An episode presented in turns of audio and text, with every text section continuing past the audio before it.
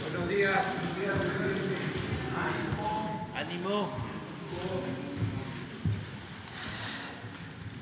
Pues hoy es martes y como lo hacemos desde hace bastante tiempo, informamos sobre la situación de salud en el país, el pulso de la salud. De modo que iniciamos y terminando vienen las preguntas de ustedes. Con su permiso, señor presidente, nuevamente muy buenos días a todas y todos ustedes. Hoy en el pulso de la salud les informamos eh, cuál es el estado que guarda la pandemia COVID-19 en la décima semana de una meseta de atenuación que nos mantiene con estabilidad de sus principales indicadores. Esto lo comunicará, como es, eh, ha sido, el subsecretario López Gatel.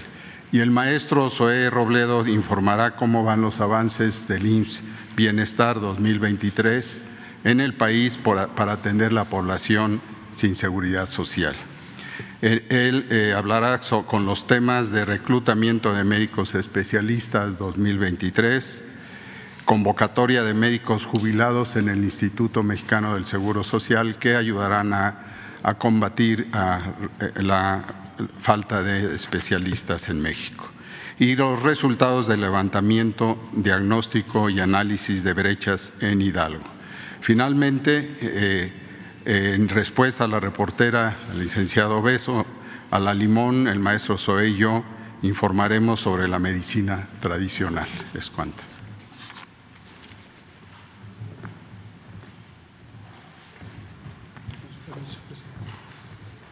Con su permiso, presidente. Maestro Alcocer, estimado director general del IMSS, muy buenos días, tengan todas y todos ustedes. Informo brevemente sobre la situación de la pandemia COVID 19 en México.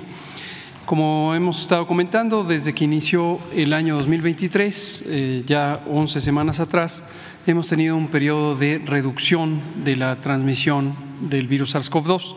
Sin embargo, en las cinco semanas más recientes se aprecia que esta reducción ocurre, si podemos ver la imagen, ocurre a una velocidad menor que la que tuvo en las primeras seis semanas del año y esto es principalmente a expensas de la zona centro del país, en donde la megalópolis tiene este comportamiento epidemiológico.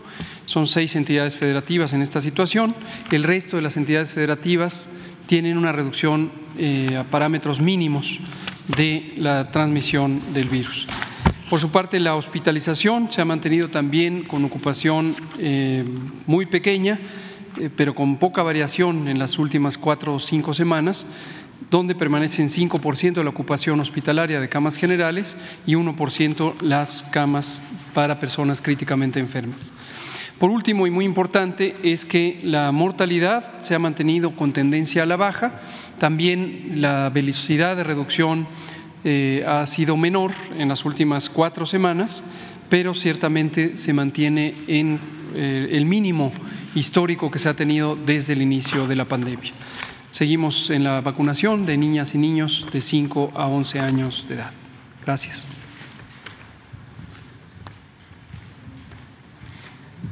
Con su permiso, señor presidente, muy buenos días a todas y a todos, doctor Alcocer, doctor López Gatel y a todos quienes nos ven. Como todos los martes, informamos sobre el avance del IMSS Bienestar, esta institución de la cuarta transformación para la atención médica de las personas que no tienen seguridad social. Hemos hablado eh, a lo largo de estos últimos meses y años ya sobre uno de los grandes desafíos que es la falta de médicas y médicos especialistas que hay en el país. Desde hace muchos años se formaban menos médicos de los que el propio sistema necesitaba, por consecuencia, pues se contrataban menos y hacían falta eh, en, muchas de las, de las unidades. Hemos llevado a cabo varias estrategias y hoy queremos presentar una de las últimas que hemos llevado a cabo, la más reciente, eh, la semana pasada, se nos pueden poner. Bueno, este es el, eh, lo que hemos comentado sobre cómo estaba la situación de las plazas que se ofertaban para médicos que querían hacer su especialidad a través del examen nacional de residencias médicas. En 2019 eh, eran 4.637 que se, eh, para médicos que se forman en las residencias del IMSS. Para este año se ofertaron 9.040, es decir, subimos eh, mucho más de la del doble lo que se está formando. Y también de los que egresaban, pues antes egresaban al año 3.960 médicas y médicos especialistas que buscaban ser captados por las diferentes instituciones, ya en 2023 fueron más, fueron 5.600. La, la, diferencia eh, sobre esto es que en esta ocasión, en el proceso de reclutamiento que se llevó a cabo la semana pasada, eh, conocido como draft, se ofrecieron tanto las vacantes del, Seguro Social, del régimen ordinario, pero también por primera vez se salieron a ofertar vacantes del propio IMSS Bienestar. Es un primer proceso, un primer ejercicio y estos son los resultados. Si nos pasan la siguiente logramos captar a 634 médicas y médicos especialistas ya para IMSS Bienestar, no para el programa IMSS Bienestar, sino para el nuevo órgano público descentralizado. Fueron las siguientes especialidades, 114 médicos familiares, 108 anestesiólogos, 94 ginecólogos, 81 urgenciólogos, 54 cirujanos, 36 pediatras, 34 traumatólogos, 21 médicos internistas, 17 eh, intensivistas y 75 de otras eh, especialidades. La siguiente eh, uno de los elementos más importantes de este proceso es que se incorporan ahora médicos familiares, esta especialidad que durante muchos años ha sido la columna vertebral del modelo preventivo del Seguro Social, a los servicios de IMSS Bienestar. Eh, entre otras cosas, el modelo del Seguro Popular, que era muy poco preventivo, se reflejaba en que en las unidades de primer nivel, los centros de salud urbanos muy grandes, se atendían en consultorios con médicos generales, pues que hacen un gran esfuerzo, pero que no tienen la especialidad de medicina familiar. Ahora lo que estamos buscando es que en el primer nivel de atención haya médicos familiares. Como lo saben, son médicos que atienden lo mismo a niños, adultos, adultos mayores, eh, tienen una especialidad que les permite estar presentes a lo largo de todo el ciclo eh, vital, donde se promueven estilos de vida saludables, control de enfermedades, medidas para prevenir eh, enfermedades crónico-degenerativas. Entonces, ahora se empiezan a integrar en el primer nivel de atención médicos familiares también en el IMSS Bienestar. La siguiente es eh, el, total que llevamos de las diferentes estrategias que se han llevado a cabo en los últimos eh, meses, con los que ya tenemos 4.721 médicos especialistas, también contando a los residentes en la rotación del último año. Se dividen entre los 1.232 médicos especialistas contratados vía las diferentes convocatorias lanzadas desde el 24 de mayo hasta el 20 de agosto del año pasado, 610 especialistas del convenio con servicios médicos cubanos, que además acabamos de recibir la gran noticia que vamos a poder ampliar este número eh, de médicos cubanos eh, casi al doble, con 600 médicos y médicas más con servicios de salud de Cuba, 188 eh, que fueron eh, reclutados con las otras convocatorias internacionales y que empiezan su trabajo en abril, y también los médicos residentes de último año de las especialidades básicas, las especialidades troncales, que están ya eh, en diferentes hospitales en 232 hospitales del IMSS Bienestar y ahora con los 634 especialistas que se incorporan en esta jornada de reclutamiento que se llevó a cabo la semana pasada. En la siguiente es la distribución con las diferentes estrategias de cada uno de los estados. Aquí se ven que es para los estados que ya están en el proceso de federalización, que están ya eh, con los convenios con el IMSS eh, Bienestar y que van a ver incrementados de manera importante el número de especialistas eh, desde Michoacán hasta el estado de Morelos. Y aún así necesitamos generar otras estrategias. Por eso hoy estamos anunciando lo, siguiente. Se trata de una convocatoria que vamos a hacer para los médicos jubilados médicos jubilados del Seguro Social en particular. En el IMSS hay 27.398 médicos especialistas que se han jubilado a lo largo de los años, 287 de ellos son menores de 55 años, 9.659 tienen entre 56 y 65 años, 13.000 eh, que tienen entre 66 y 75 años y 3.800 que tienen más de 76 años. Em, los médicos del Seguro Social en esta, en esta modalidad van a tener la oferta de incorporarse al IMSS Bienestar, toda vez que el nuevo órgano público descentralizado, IMSS Bienestar, forma parte del apartado B del artículo 123 de la Constitución. ¿Esto qué significa? Que van a poder tener al mismo tiempo su jubilación sin necesidad de renunciar a ella o ponerla en, en suspensión y van a poder al mismo tiempo tomar alguna de las bases para la consulta externa, para alguna plaza de cirugía, incluso para cargos normativos en la dirección de hospitales o de unidades de primer nivel del nuevo, del nuevo Bienestar. Esta convocatoria la va a iniciar la, el, 21, el 21 de marzo y estamos seguros que van a ser muchas y muchos quienes van a poner su sabiduría, toda su experiencia de toda una carrera eh, profesional, pues al servicio ahora de lo que más necesitamos, que estén en hospitales del de IMSS Bienestar que antes eran de la Secretaría de Salud y que en muchos casos pues carecían por completo de médicas y médicos especialistas. Los detalles los vamos a publicar en la página eh, donde hemos hecho todos estos procesos, médicosespecialistas.gov.mx. Eh, estas son las diferentes especialidades que tienen el, grupo de médicos eh, jubilados. la siguiente, por favor. Ahí está la, convocatoria.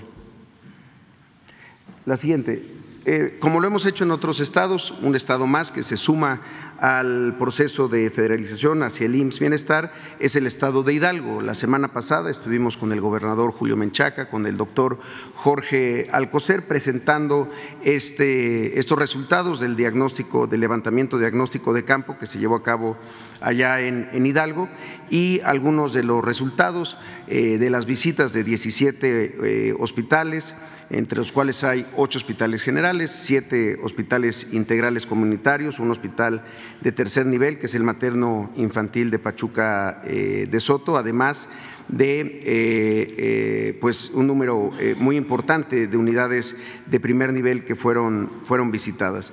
En, Hidalgo se tienen 628 camas sensables en los, en los diferentes hospitales. se observa que se tienen muchas necesidades, sobre todo de quirófanos que no están funcionando, salas de expulsión que no están funcionando, autoclaves sirven para esterilizar el instrumental que también no están funcionando y que todo esto deriva pues en la interrupción de los, de los servicios, ya sea de las cirugías, a veces también de la, de la consulta.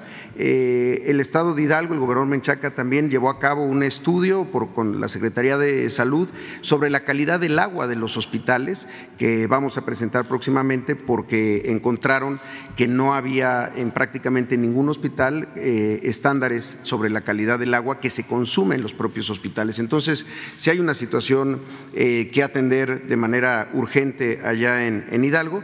Y finalmente en estas brechas eh, lo que tenemos son una eh, necesidad de 4.173 profesionales de salud, entre los que se encuentran 1.921 médicos, entre generales y médicos especialistas, 1.900 enfermeras, 349 paramédicos. Eh, se encontraron también la necesidad de hacer 65 acciones de mejora en, en los hospitales, ya sean impermeabilizaciones, cambio de equipo hidrosanitario, pero también de, habilitar diferentes unidades de cuidados intensivos eh, neonatales, eh, salas de urgencia, peines de laboratorio, en fin. Y sobre el tema de la falta o la necesidad de sustitución de equipo médico, pues encontraron que hay 8.020 equipos necesarios entre monitores de signos vitales, camas clínicas hospitalarias, carros rojos para las áreas de urgencias, cunas de calor, incubadoras de traslado. Eh, también en el primer nivel de atención, equipos más sencillos pero fundamentales para poder dar una buena atención en el primer nivel, que van desde estetoscopios, eh, fonodetectores de latidos fetales, básculas, refrigeradores para, para vacunas. En la aquí tenemos el cálculo que se hace aproximado de cuáles serían los recursos para ejercer y levantar el sistema de salud en, Hidalgo en los diferentes conceptos. El más grande obviamente es la plantilla que hace falta de, personal, eh, tanto de médicos generales, médicos especialistas, enfermeras y personal eh, paramédico, y también las brechas que hay tanto de equipo como de, infraestructura. Entonces, agradecemos mucho la confianza del gobernador Menchaca, que pues llegando a esta nueva eh, encargo que tiene al frente del Ejecutivo Estatal de Hidalgo, pues nos tiene la confianza para sumar este Estado eh, como un Estado más de la federalización. Sea todo por mi cuenta, señor presidente. Muchas gracias. Con permiso, señor presidente. Eh, Quisiera recordarles a todos ustedes que gracias a la medicina tradicional, la humanidad ha logrado sobrevivir y enfrentar lo que siempre ha amenazado la integridad física, emocional y espiritual del ser humano, su enfermedad y su muerte. Su visión se expresa en un discurso que explica su origen, devela sus causas y sobre todo revela cómo puede una comunidad hacerles frente. Los conocimientos médicos ancestrales se han difundido mediante un aprendizaje teórico, práctico, por medio de la observación y la experimentación, a partir de la repetición exacta de sus principios, de las innovaciones que algunos individuos introducen gracias a su propia experiencia. Esta sabiduría ancestral se expresa en un conjunto de representaciones, ideas, conceptos, preceptos estructurados en un sistema simbólico que ofrece la etiología, la descripción y una compleja metodología que permite el diagnóstico y el pronóstico de enfermedades y padecimientos, así como la puesta en práctica de terapias específicas de curación. Agradezco al maestro Adelfo Regino López, director del Instituto Nacional de los Pueblos Indígenas, y a la doctora Berta Dimas por su apoyo en la elaboración de esta nota informativa. En respuesta a, los cuestionamientos de la reportera Obeso, le informamos a la Limón, el maestro Zoé y yo mismo. ¿Qué les informo? Pues el Gobierno de México, a través del Instituto Nacional de los Pueblos Indígenas, realiza una serie de acciones enfocadas al fomento de la salud comunitaria y la promoción de la medicina tradicional en las comunidades indígenas y afromexicanas del país, de conformidad con lo estipulado en la ley de creación del INPI. Como vemos en la primera imagen, esta ley tiene como objetivos promover e impulsar en coordinación con el Sistema Nacional de Salud el acceso de los pueblos indígenas y afromexicanos a los servicios de salud con pertinencia cultural, lingüística y de género sin discriminación alguna. Reconoce e incluye la medicina tradicional en el sistema de salud pública. Fortalecer el ejercicio de la medicina y la partería tradicional con el objetivo de aumentar el acceso a la salud con pertinencia cultural impulsar la investigación, sí, sobre herbolaria, la medicina y prácticas tradicionales de los pueblos indígenas y afromexicanos y promover en colaboración con las comunidades la difusión y preservación de la medicina tradicional.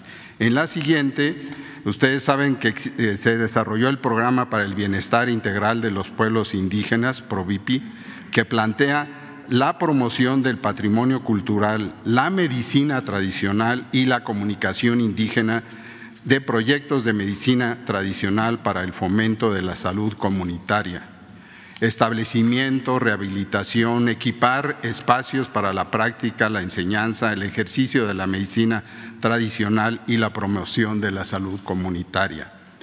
Se establecen también jardines botánicos y farmacias de plantas medicinales. Algunas herbolarias son conocidas como la de Oaxaca y otras que están afines. En, capacitación, finalmente, investigación, promoción y difusión de la medicina tradicional indígena y afromexicana.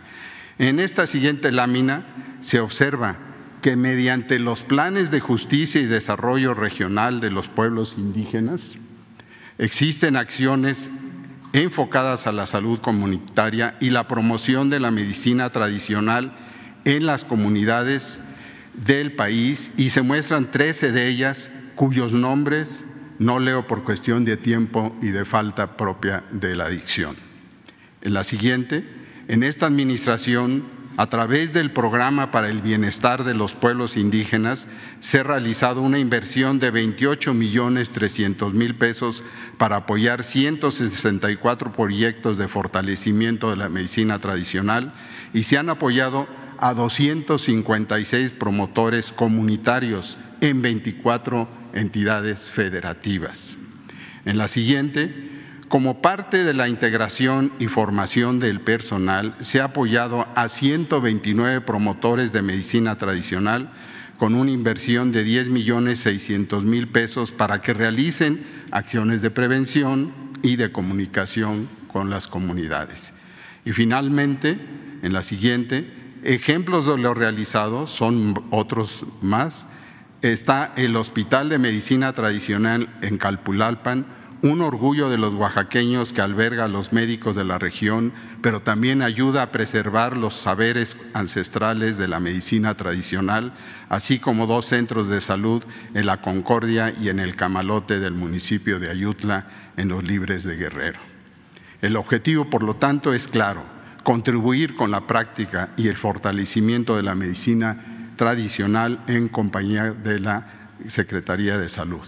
Muchas gracias. Ahora el maestro Zoé les va a continuar con el punto de la partería. Gracias.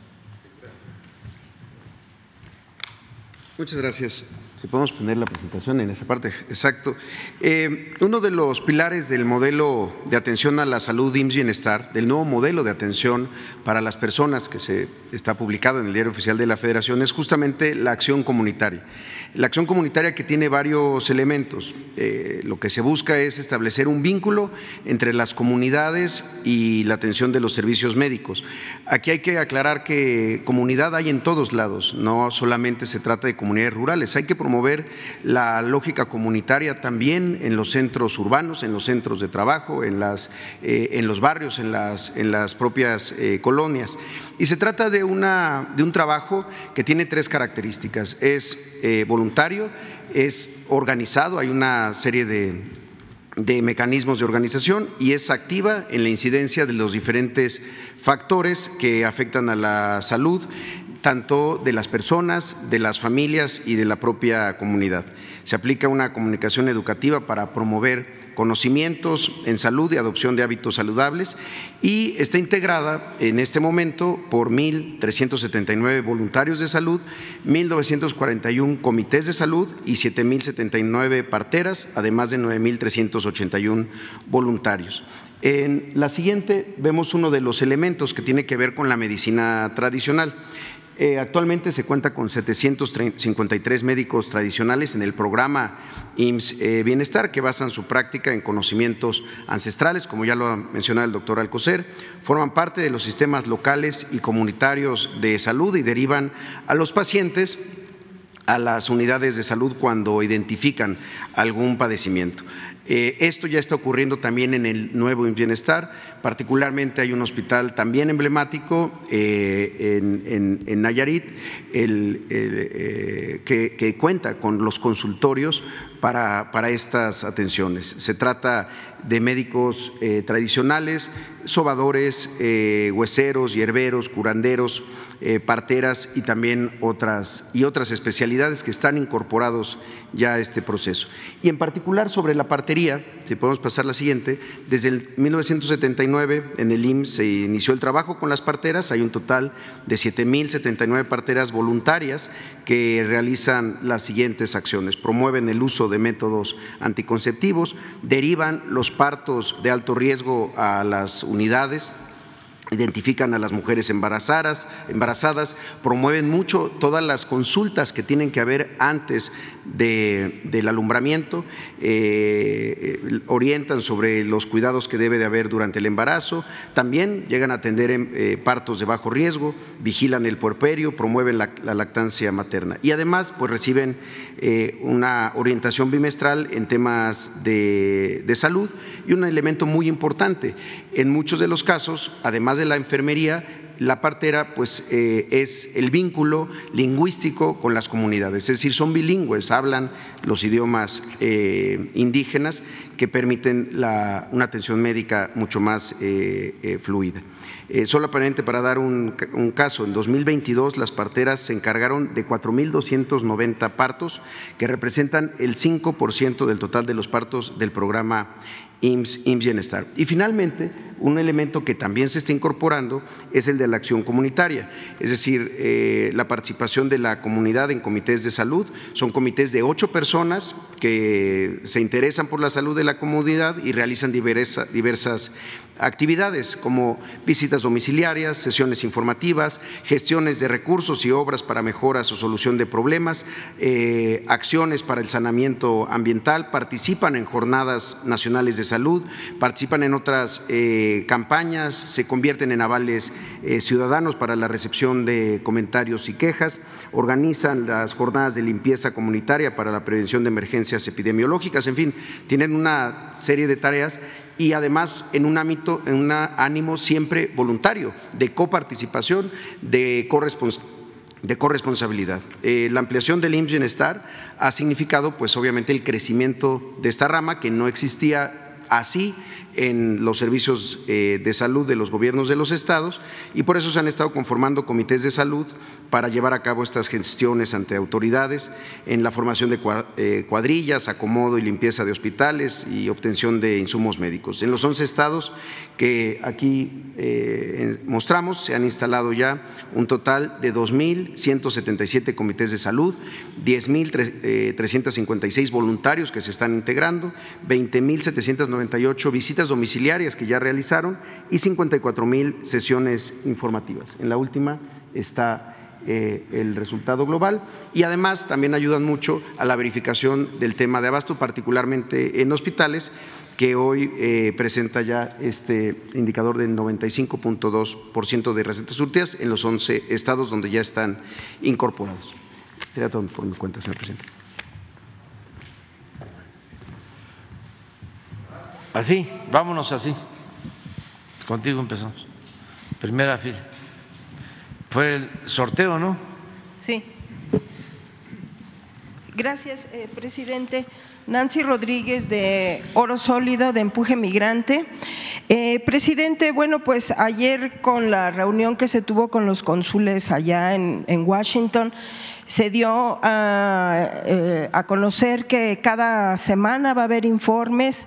Eh, tuve la oportunidad de platicar con directamente saliendo de la reunión con el cónsul de Orlando, eh, Juan Sabines. dice que bueno van a distribuir folletos, que van a tener pláticas en los consulados, que van a visitar universidades que van a visitar medios de comunicación.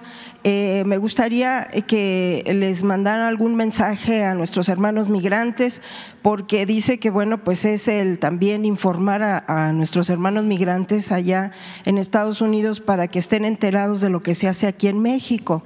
Eh, en este mismo eh, renglón, presidente, bueno, yo le tengo dos, dos temas de dos consulados allá en Estados Unidos.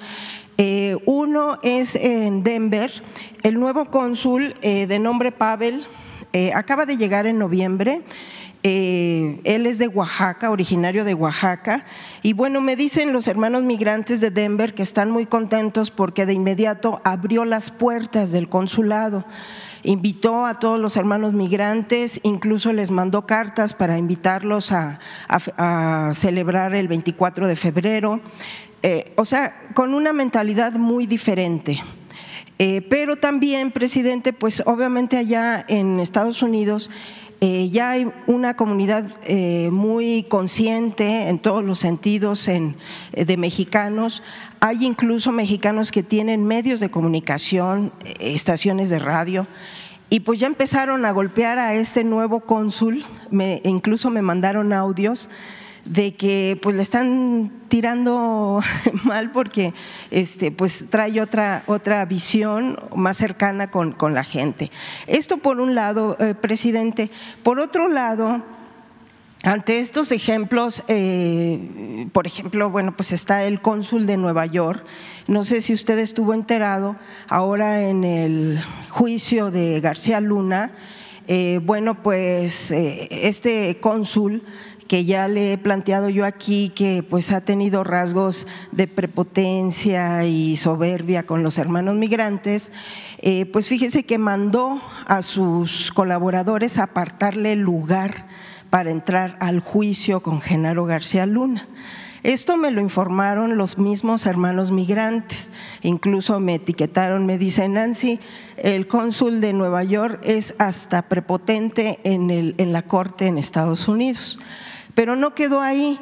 Un reportero eh, corresponsal de eh, Jesús eh, de proceso, Esquivel, le reclamó al cónsul, le dijo, oye, oiga, es que esto no se hace, ¿cómo es posible que nosotros estemos llegando tan temprano y usted manda apartar el lugar? Pues ahora sí que, pues ni que fuera la tortillería, ¿no?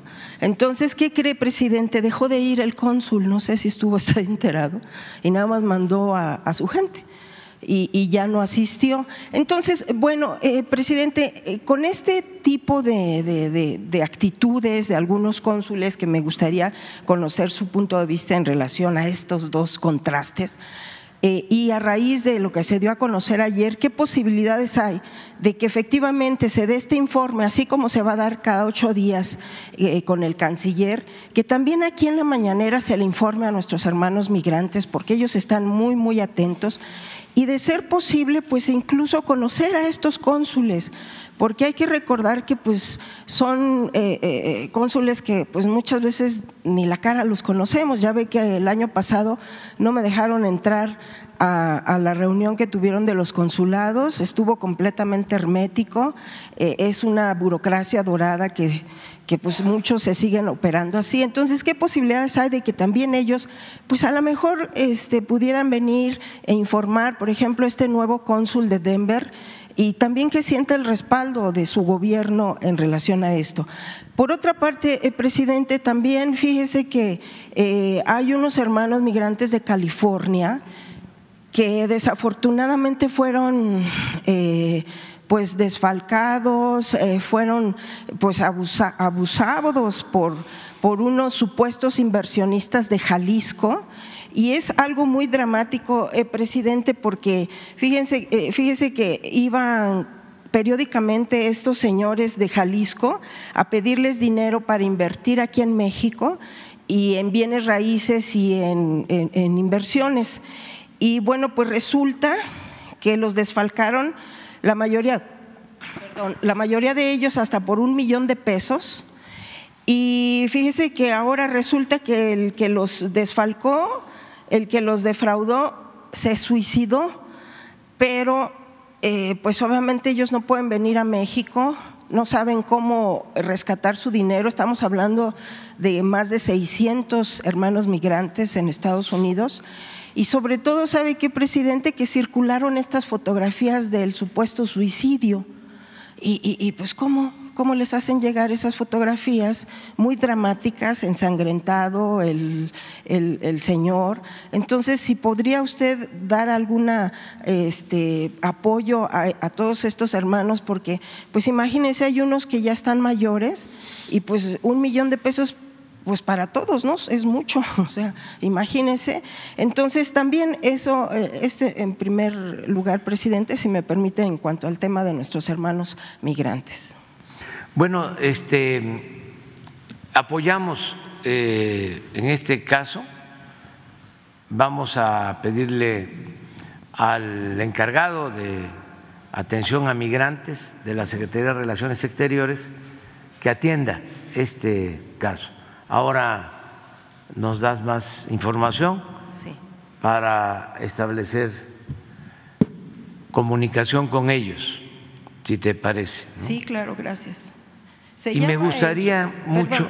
el, supuesto, no, no el supuesto, el que se suicidó, que les mostraron este, las fotos, se llama Luis Osvaldo Espinosa.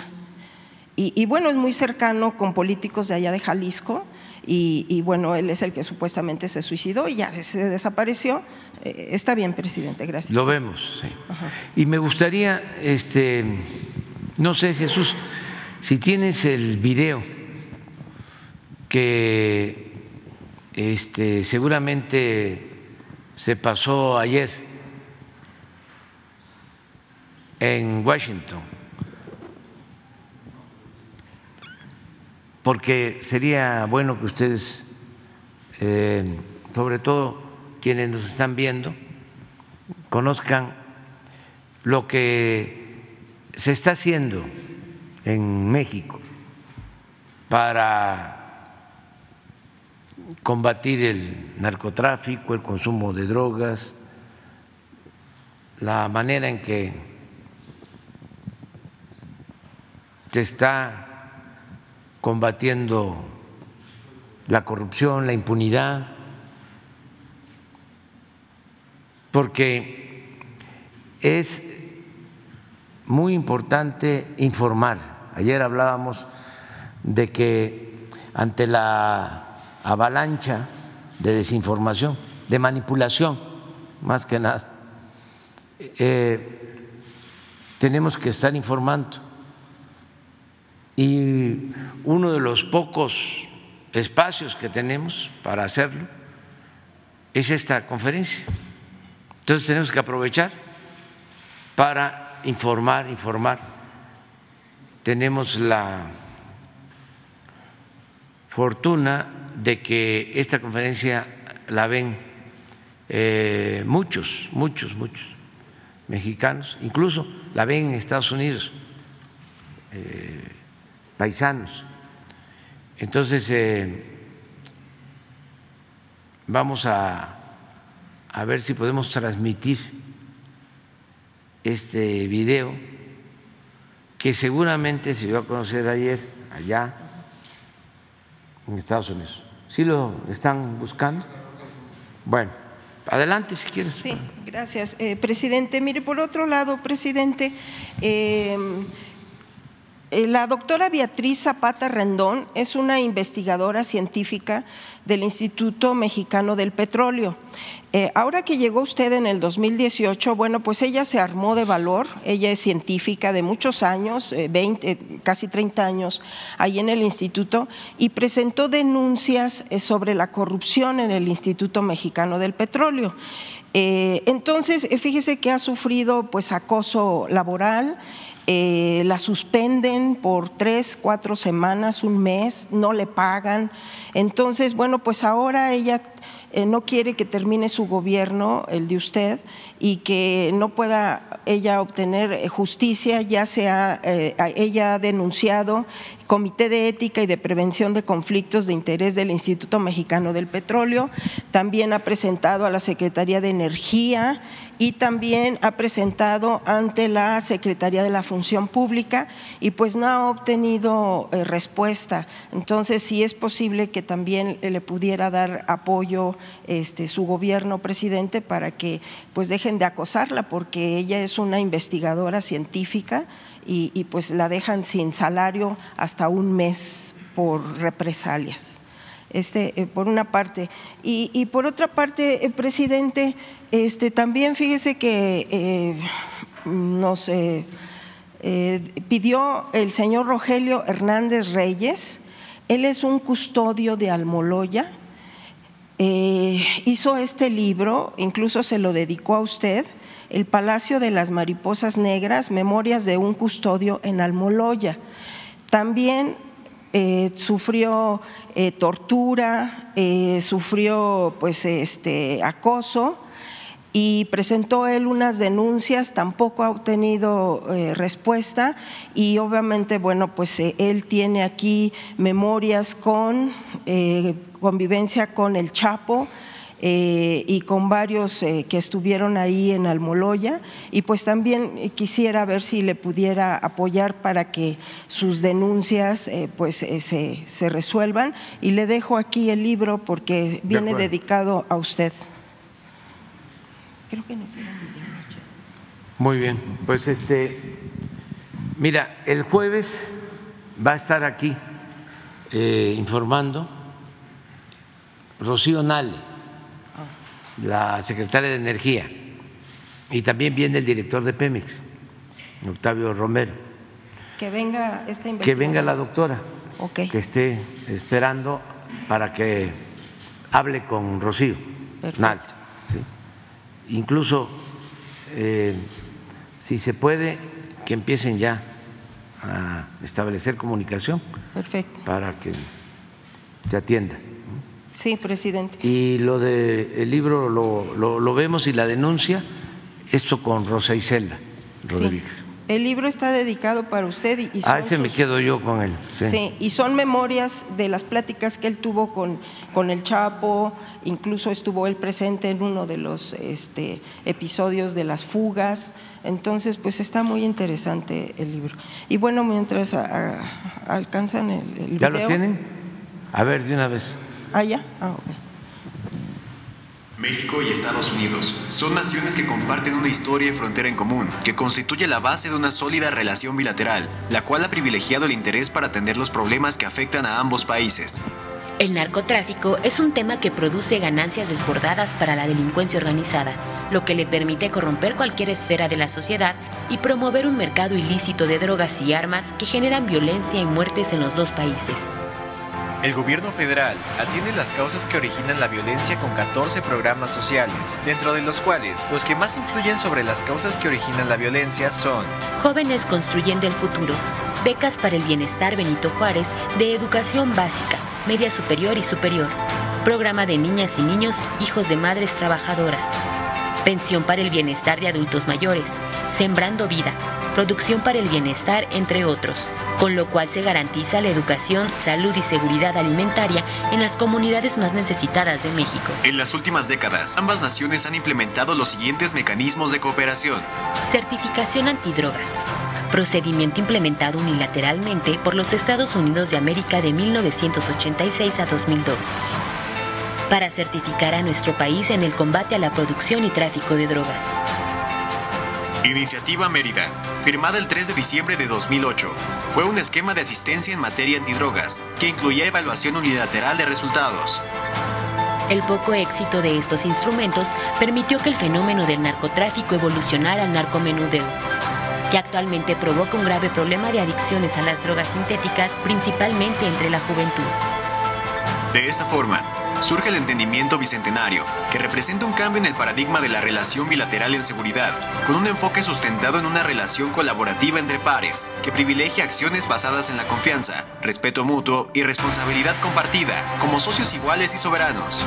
En este sentido, el Gobierno de México desde el inicio de la actual administración mantiene el compromiso de garantizar la seguridad para la construcción de la paz de la población, a través de esfuerzos permanentes con las instituciones encargadas para la seguridad pública habiendo obtenido una disminución generalizada de los índices delictivos en el país y el incremento en aseguramientos, decomisos y detenciones lo que repercute favorablemente en ambos países, sin que el entendimiento bicentenario represente una condición para la actuación de las autoridades mexicanas.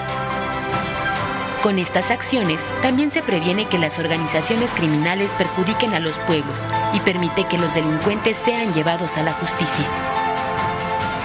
El esfuerzo por acotar el trasiego de drogas y armas es compartido por las diferentes instituciones encargadas de la seguridad pública en México, cada una en su ámbito de competencia. Por ejemplo, la Secretaría de la Defensa Nacional materializa de manera permanente tres barreras de contención en todo el territorio nacional y no solamente en la frontera norte, estableciendo 55 puestos militares de seguridad, con más de 1.600 elementos. Por otra parte, para la protección del espacio aéreo, el sistema de vigilancia e intercepción aérea impide el ingreso de aeronaves ilícitas que en la generalidad transportan droga. En relación al tráfico de precursores químicos que provienen principalmente de Asia, se incrementó de 4 a 72 sustancias vigiladas que son usadas para drogas sintéticas. Adicionalmente, desde marzo de 2021, la operación de las aduanas recae en personal de las Fuerzas Armadas, lo que ha coadyuvado a fortalecer su control y contener el tráfico de armas y drogas desde y hacia los Estados Unidos de América. En específico, se han adquirido equipos de revisión no intrusiva, lo que ha permitido un incremento en la capacidad de revisión de mercancías, así como la migración de tecnología de rayos gamma a rayos X.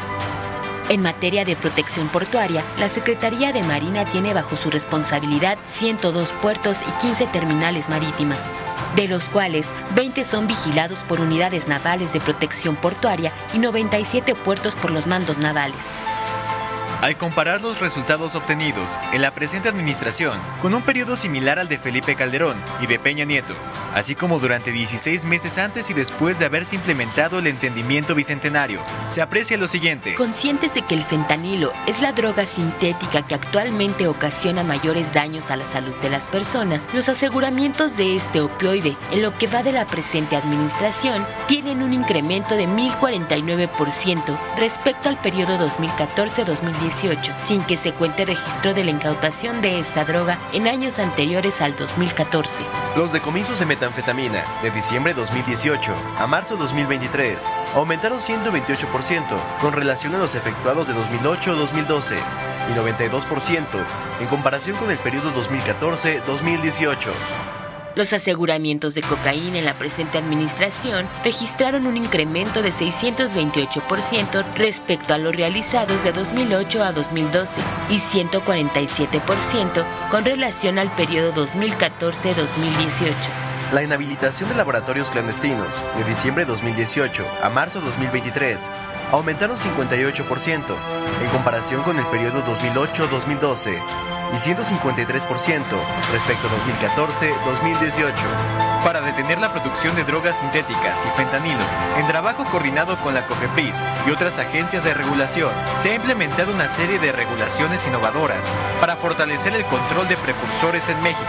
En 2021 se publicó una lista de 72 sustancias de uso dual que no estaban reguladas previamente. Asimismo, en 2022 se diseñó y lanzó un sistema de registro y vigilancia digital para rastrear en tiempo real el uso de precursores en el país por parte de la industria nacional y así prevenir desvíos al crimen organizado. Como resultado de estas y otras acciones, de 2019 a 2022, se han asegurado 1.256 toneladas de precursores químicos y 4.4 millones de unidades de medicamentos controlados. La detención de personas vinculadas a la delincuencia organizada, que permite atacar las redes criminales en su conjunto, presenta hasta marzo 2023 un notorio incremento de 59% respecto al periodo 2008-2012 y de 136% respecto a los años 2014-2018. Un aspecto sobresaliente lo constituye las detenciones de objetivos relevantes, producto de labores de inteligencia, siendo 1.447% mayor que las registradas de 2008 a 2012 y 137% en comparación con el periodo 2014-2018, destacando la detención de 22 líderes y generadores de violencia entre los que se encuentran 7 miembros del Cártel del Pacífico y 6 del Cártel Jalisco Nueva Generación. Respecto al aseguramiento de armas, de diciembre 2018 a marzo 2023 se registra un incremento de 65% respecto al periodo 2014-2018, destacando el decomiso de armas calibre 50, los cuales aumentaron 61% en esta administración. Sin embargo, el 70% de los homicidios en México se siguen cometiendo con armas que provienen de los Estados Unidos de América. Por eso, es fundamental fortalecer el intercambio de información y los mecanismos de supervisión en ambos lados de la frontera, en especial en la última milla, para detener el flujo de armas de Estados Unidos hacia México. En este sentido, si solo se controlara el trasiego de armas o la venta de armas de alto poder como calibre 50, fusiles de asalto y otros, con ese solo hecho se debilitarían las organizaciones criminales, no se enfrentarían a las autoridades y sería más fácil actuar en contra de ellas. El dinero obtenido por la venta de drogas en ese país permite a las organizaciones delincuenciales adquirir armas y fortalecer su estructura criminal en México, logrando un empoderamiento que genera violencia y muertes, convirtiéndose en un ciclo constante que tiene un impacto binacional. No obstante la preocupación y esfuerzos realizados por México para acotar la producción y el trasiego de drogas, a fin de evitar su consumo en el país, con especial atención a la juventud, el flujo de armas procedente de los Estados Unidos registra un importante incremento. Por ello, y con base en la responsabilidad compartida, se considera que el gobierno de los Estados Unidos de América tiene la capacidad para incrementar sus acciones y alcanzar los compromisos contraídos con motivo del entendimiento bicentenario. El incremento en los aseguramientos de armas en México es el único indicador que tenemos para apreciar las acciones que se realizan para evitar el flujo hacia nuestro país, sin que exista un mecanismo que proporcione información respecto a las acciones que se adoptan en los Estados Unidos de América para disminuir el fenómeno delictivo y de salud pública en ese país. Cabe señalar que los resultados obtenidos por el Gobierno de México son públicos y pueden ser consultados en las páginas oficiales del Secretariado Ejecutivo del Sistema Nacional de Seguridad Pública y del Centro Nacional de Planeación, Análisis e Información para el Combate a la Delincuencia. Aunado a lo anterior, el Ejecutivo Federal, a través del Gabinete de Seguridad, difunde quincenalmente los resultados obtenidos en materia de seguridad pública, puntualizando sobre los aseguramientos de drogas, armas, vehículos, inmuebles, numerario, laboratorios clandestinos, detenciones, entre otros. Nuestro país es respetuoso de la soberanía sobre las acciones que realiza el gobierno de los Estados Unidos de América para enfrentar el tráfico ilícito de drogas y armas, por lo que no suele cuestionar sus resultados, atendiendo al principio de no injerencia de nuestra política exterior. Por ello, y para vincular de mejor manera los esfuerzos entre los gobiernos de México y Estados Unidos de América, en el marco del entendimiento bicentenario, se propone fortalecer los canales de comunicación que permitan el intercambio de información y de resultados, buscando con ello la materialización conjunta de acciones específicas y concretas que brinden bienestar y seguridad a los habitantes de ambos lados de la frontera. Gobierno de México. Sí, gracias, presidente. Bueno, pues nada más su opinión en relación a estas actuaciones de estos cónsules, el nuevo de Denver, Pavel Meléndez Cruz, y en contraste con el de Nueva York, eh, Jorge Islas. Y ya por último, eh, presidente, hay una persona, una mexicana muy humilde de Chalco, del Estado de México. Ella es Emma Bustamante Uriostegui. Ella solicitó una visa humanitaria para viajar a ver a su hermana mayor que tiene Alzheimer y le dio COVID en Estados Unidos eh, porque ella no puede pues viajar. Y fíjese que le dieron cita para septiembre del 2024. Entonces, bueno, aparte de que tardó mucho para sacar su pasaporte, pues como hasta el 2024 y su hermana está muy enferma, es mayor, no sé si habría alguna posibilidad de que le agilizaran su visa humanitaria este, para ir a ver a su hermana. Y lo de los cónsules, eh, presidente. Gracias. Bueno, vemos lo de la solicitud de la visa este, humanitaria para que pueda ir lo más pronto posible, ¿no? Y acerca de los cónsules, pues son este, eh, criterios, ¿no? Yo sí conozco a Pavel y sé que es una gente muy comprometida porque ha estado trabajando con el pueblo desde hace muchos años toda su familia. Él es de El Istmo, de Tehuantepec. Entonces seguramente allá pues se encontró con muchos paisanos y es bien recibido.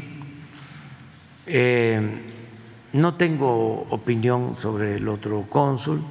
Este, estamos buscando que todos cumplan con su responsabilidad. En general, bien eh, todos los cónsules y eh, Marcelo Ebrat está cuidando eso, de que los cónsules ayuden. En el caso de los cónsules, incluso de embajadores de carrera, pues han actuado bien, de manera profesional. Desde hace tiempo, México tiene un buen eh, equipo en el servicio exterior, una muy buena tradición diplomática. Y eh, en el caso de los cónsules que están en Estados Unidos, atienden a los migrantes, unos más, otros menos, pero tengo hasta eh, conocimiento de cónsules que traen en sus carros chillitas mm, para bebés, porque tienen que eh, proteger a muchos niños migrantes abandonados, y esto lo hacen los cónsules. Sí, yo creo que este, Marcelo podría explicar bien sobre esto y vamos a procurar de que cada vez sea mejor el servicio consular, es decir, que se atienda cada vez más a nuestros paisanos, que debemos de protegerlos, apoyarlos, mm, que no eh, sean maltratados y que eh, eh, sientan toda nuestra solidaridad, que no están solos, pues, tienen el apoyo de todos los mexicanos y del gobierno. Muy bien, adelante. Gracias, presidente. Esteban Durán, Vanguardia de Veracruz. Presidente, ante los últimos eh, acontecimientos que han sucedido, eh, en donde se dice, se menciona algunos medios imparciales, otros objetivos, eh, y se puntualizó, este, se agudizó más, más bien con el juicio a Genaro Luna se menciona que México ha perdido en ese sentido. Usted ya mencionó en este espacio, que no ha sido así, pero ha habido una gran polarización, presidente. Parece ser que México está dividido en dos, en donde ha habido descalificaciones, en donde ha habido dudas, en donde se ha eh, puesto en tela de, juicio a las autoridades judiciales, a las electorales, a las eh, instancias policíacas, etcétera. Presidente, ¿no habría que eh, un llamado de unidad que usted lo hiciera? A los diversos sectores sociales para que de esa manera ya no hubiera tanta polarización, para que de esa manera se pusiera ya, eh, hubiera objetividad en este sentido y se explicara tanto de un lado como de otro cómo están las cosas en el sentido electoral, en el sentido judicial, presidente. Y que de esta manera México, los pobladores, los millones de mexicanos no tuvieran ese eh, contrapunteo como ha sucedido eh, en diversos estados de la República.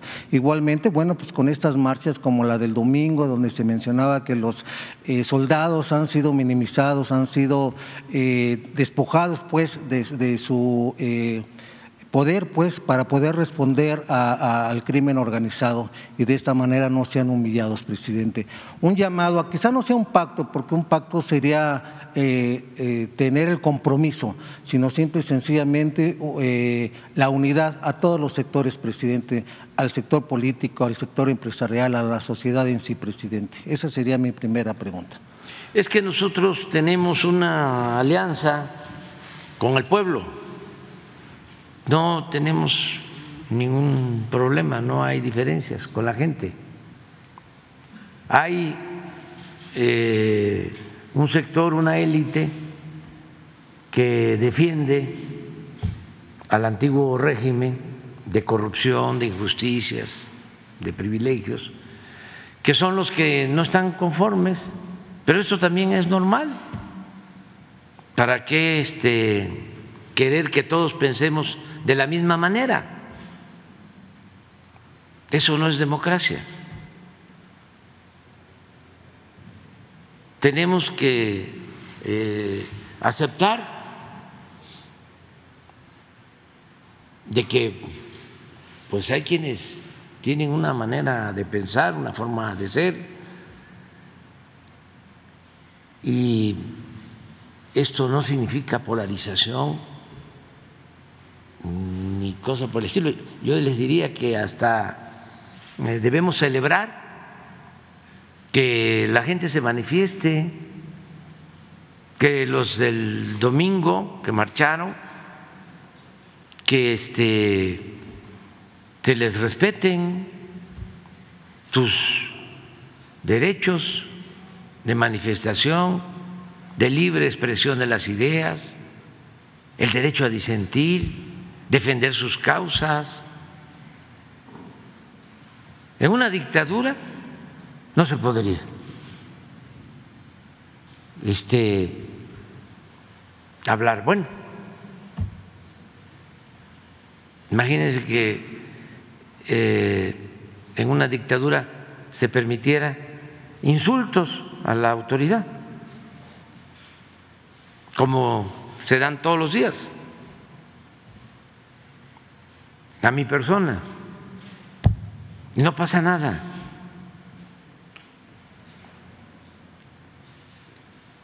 Lo que hay que entender es que estamos viviendo, afortunadamente, un proceso de transformación.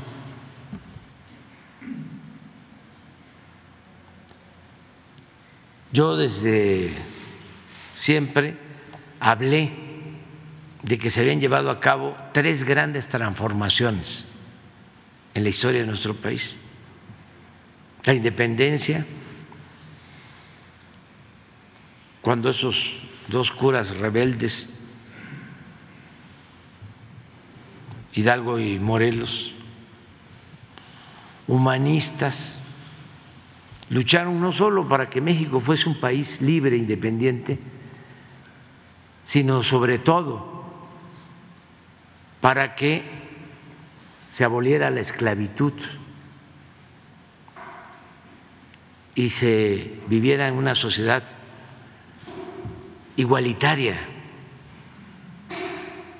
Por eso Hidalgo proclama la abolición de la esclavitud, por eso no se lo perdonaron los conservadores de entonces.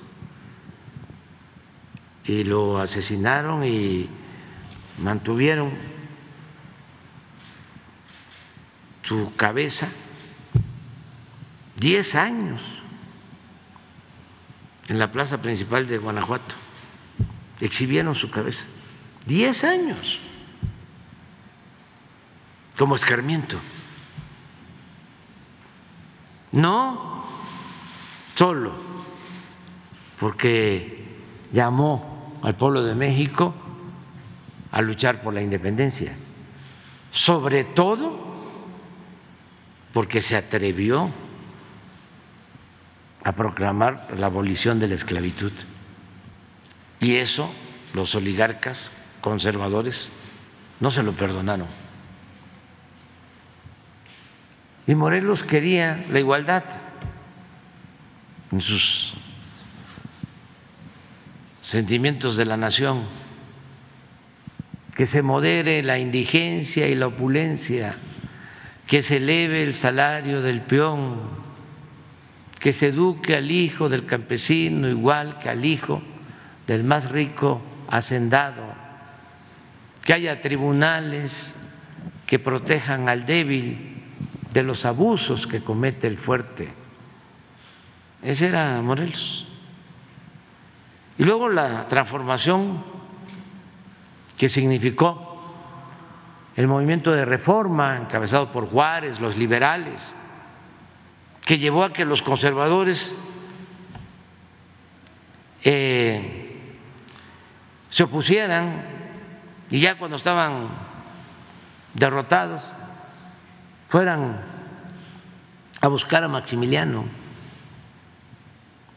para establecer un imperio Eso hicieron los conservadores.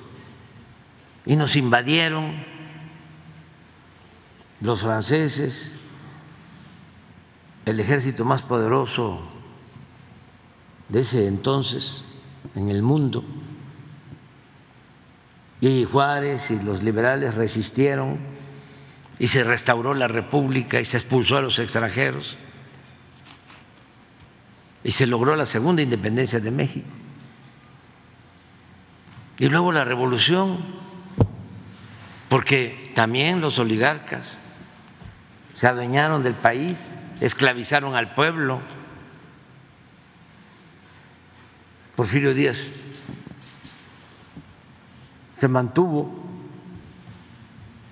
34 años en la presidencia, 30 él y 4 el compadre, Manuel González. Y por eso fue la revolución. Tres transformaciones. Y ahora, de manera pacífica, sin violencia, estamos llevando a cabo la cuarta transformación de la vida pública del país. Entonces es natural que haya resistencias, pero debemos hasta celebrar, repito, que este cambio se da garantizando las libertades, sin violencia. Hay desde luego pues una campaña de los opositores en contra nuestra, pero como se está avanzando mucho en la concientización del pueblo, en lo que nosotros conocemos como revolución de las conciencias, ya no funcionan los mecanismos de control y de manipulación de los potentados. Ya los medios de información no tienen credibilidad. Porque, pues evidentemente, se dedicaron durante mucho tiempo a legitimar abusos, a legitimar la corrupción, a legitimar las injusticias, a callar ante el racismo, el clasismo, la discriminación. Y la gente pues ya sabe quién es López Dóriga, ya sabe quién es Ciro, Gómez Leiva, ya sabe quién es Lórez de Mola. Presidente. ¿Qué eh, le van a creer a Lórez de Mola si este ha utilizado el noble oficio del periodismo para enriquecerse. Ni siquiera este, ha aclarado su relación precisamente con García Luna y sus departamentos de lujo, que no los tienen ustedes, no los tienen la mayoría de los mexicanos. ¿Qué es tan lucrativo el periodismo? ¿Es una empresa de las más lucrativas que hay? No. Los periodistas, la mayoría, hay gente que vive honradamente, son unos cuantos los que por ponerse al servicio de los corruptos, pues ellos reciben recompensas extravagantes. Tienen yates, tienen departamentos en el extranjero, ganan muchísimo. Este señor Loret debe de ganar pues un millón, un millón y medio de pesos al mes, diez veces más de lo que gana el presidente de México. El otro, Jorge Ramos, ese debe de ganar como 50 veces más que yo.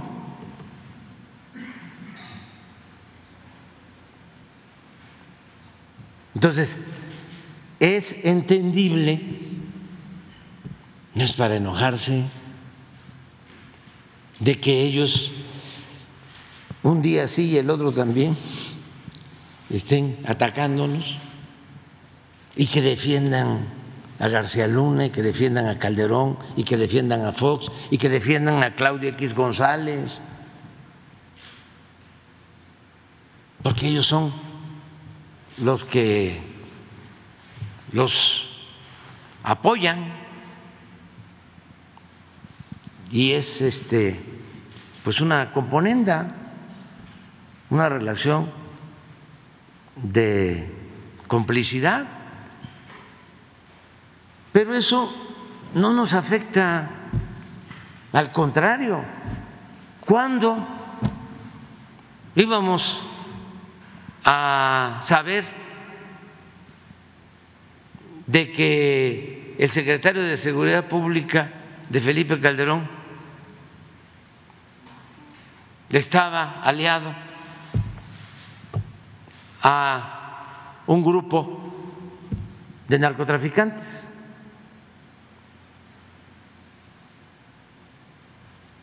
Cuando eh, íbamos a estar viendo de qué es juzgado este señor García Luna y sale Felipe Calderón a defenderlo.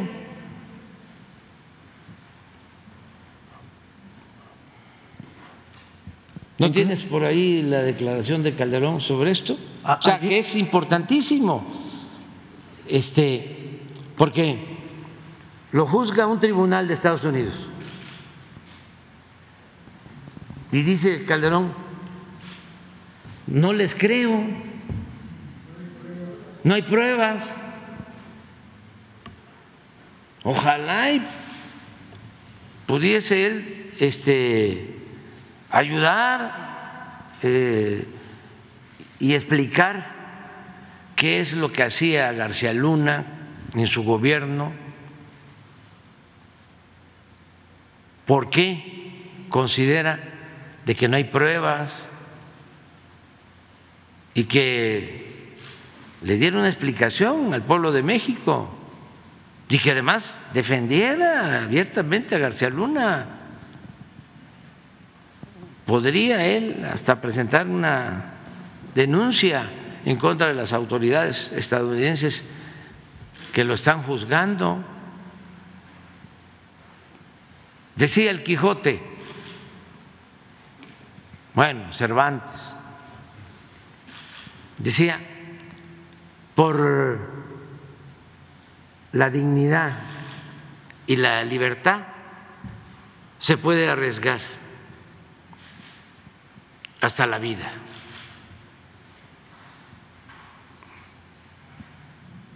Entonces, cuando uno tiene eh, la seguridad de que se es inocente, no se debe de permitir que nadie ponga en entredicho nuestra honestidad.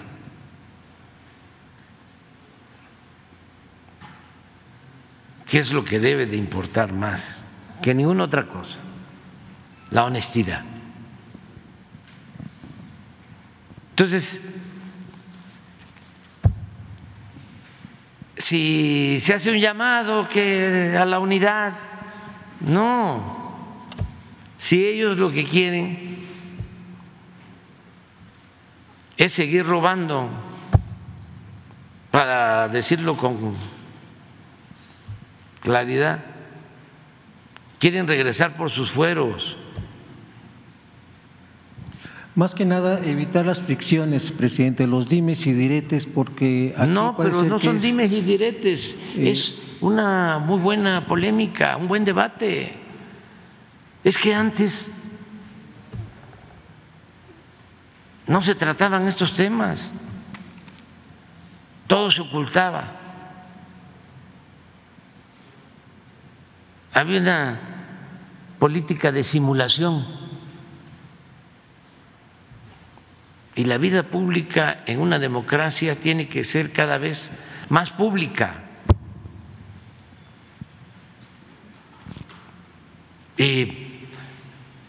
Este, permitir el diálogo abierto, franco, el debate. No le hace que haya este, insultos y excesos, pero que podamos gozar de libertades plenas, más cuando se trata de la felicidad del pueblo y de el progreso de la nación, porque eso es lo que está de por medio. ¿Por qué es importante lo de García Luna? Para que no se repita, para que se purifique la vida pública, que no se siga aplaudiendo a corruptos, que no haya impunidad. Esto es un legado para las nuevas generaciones. Esto es una transformación. Antes, bueno, lo hemos dicho aquí muchas veces. Se pensaba que el corrupto era audaz, muy eh, exitoso. Había que seguir su ejemplo de cómo había logrado decían este, colarse. Y cómo había ascendido, cómo se había encaramado en los cargos públicos, cómo se había hecho de la noche a la mañana inmensamente rico. Y todo esto, desde luego, a costillas del erario, con el sufrimiento de la gente, ¿Qué le llegaba al pueblo de ayuda? Nada. Solo cuando había elecciones que repartían migajas, dádivas, despensas, materiales de construcción, pollos, patos, chivos, borregos, puercos, cochinos, marranos.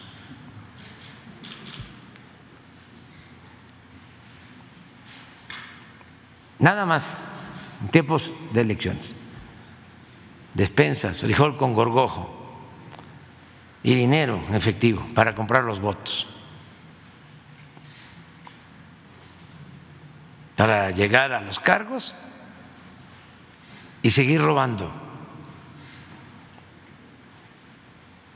Después que compraban los votos y que llegaban a los cargos, iba la gente a pedirles algo a los ayuntamientos, a los gobiernos estatales y hasta los corrían. ¿Qué me vienes a pedir si ya te di?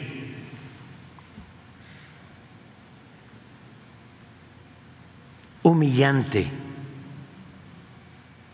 Y todo era dinero. Había una elección y a entregar dinero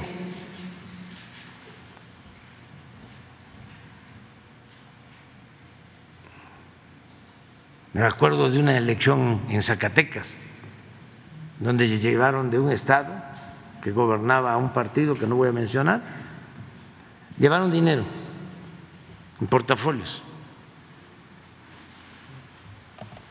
para la compra del voto. Y entonces, eh, los cazamapaches,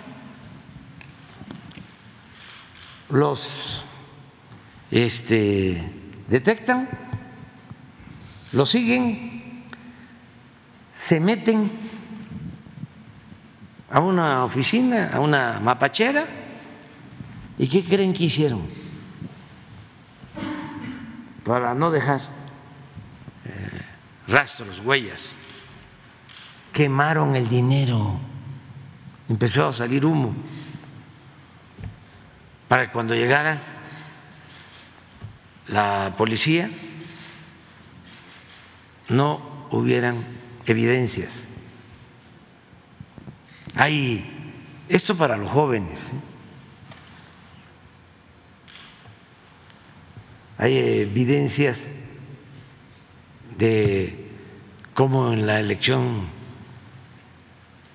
de 1989 en Michoacán, por la gobernatura, agarran a un mapache con un portafolio. Por ahí debe de estar en las eh, películas, sí, en los documentales de el canal 6 de julio de, de, de Carlos Mendoza, ¿sí? que se sienta en el portafolio, se sienta y sale la camioneta disparada, ¿no? Y por poco atropella, pero con el dinero. Eh, y bueno, eh, eso era lo. Bueno, ayer una fiesta en el INE y todos los medios aplaudiendo porque le habían devuelto el cargo a un integrante del INE que lleva 30 años ahí y 15 este, como funcionario clave del INE. Ya ven que el INE no se toca. Este, entonces, le dan un amparo los del Poder Judicial, que son lo mismo. Pero además, este, todos sus achichincles y amigos y socios aplaudiéndole. Y los medios de información, todos celebrando, porque se había reivindicado a la democracia. Una gente que ha tolerado fraudes, que está por eso ahí completamente antidemocrático, pero pertenece a la camarilla que ha manejado el INE durante mucho tiempo. Y aplaudiéndoles, pero dándolo como un triunfo, o sea, eh, la primera derrota del plan B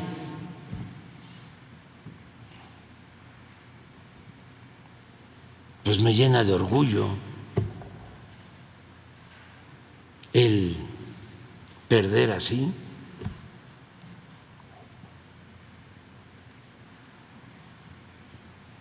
No se dan cuenta,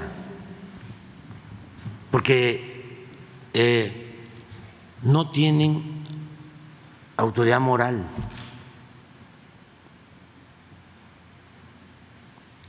Lo que les interesa es el dinero y el poder por el poder. El poder solo tiene sentido y se convierte en virtud cuando se pone al servicio de los demás. Poder sin estar pensando en beneficio del pueblo es parafernalia es fantochería, es corrupción. Por eso se dice que si no hay convicciones, el poder atonta a los inteligentes y a los tontos los vuelve locos. Entonces, están en show todavía. Los que pensaron que iba a ser más de lo mismo, que íbamos nosotros a simular que íbamos a caer en el gatopardismo, eso que consiste en que las cosas en apariencia cambian para seguir igual. Pensaron que era como lo del 2000, ¿no? El cambio, ya llegó el cambio. Decía Fox. Decía, con salinitas ni al baño. Y terminó abrazado con salinitas. Y manteniendo la misma política.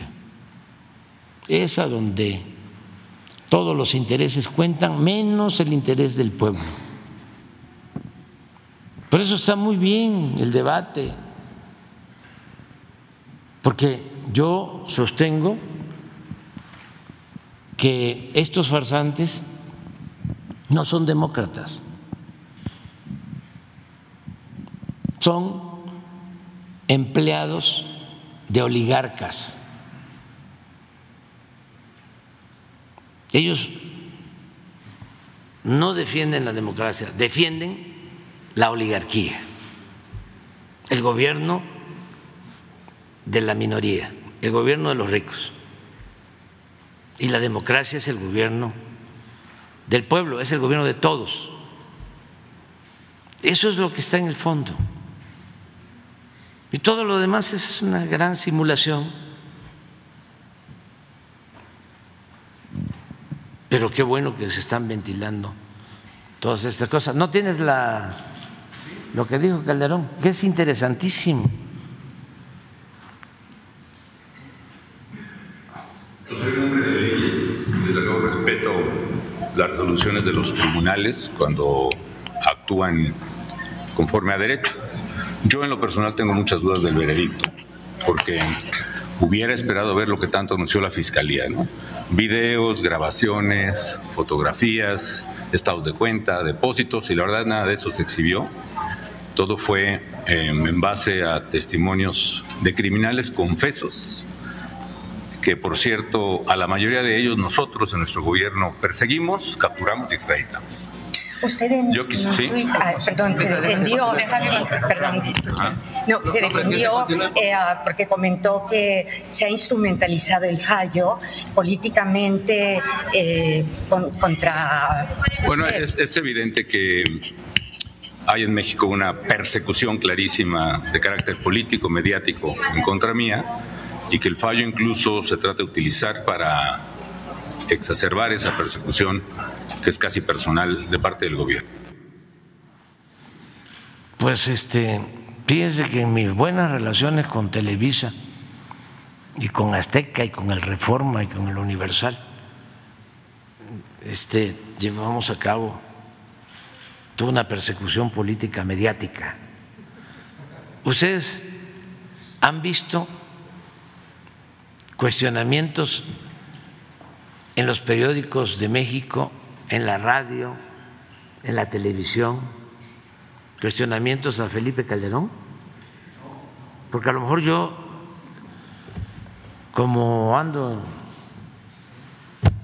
en otras cosas, no me entero.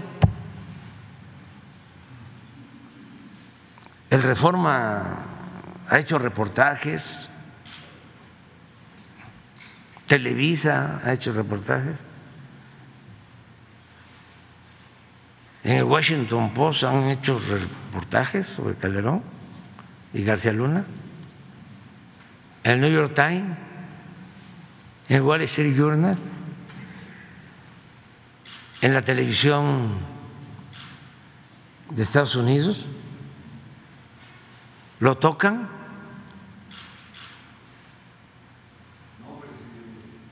Nada. Son las redes sociales. Nada más. ¿Y eso? No todos, porque con las redes hay este diálogo permanente y debate muy bueno, unos a favor, otros en contra, pero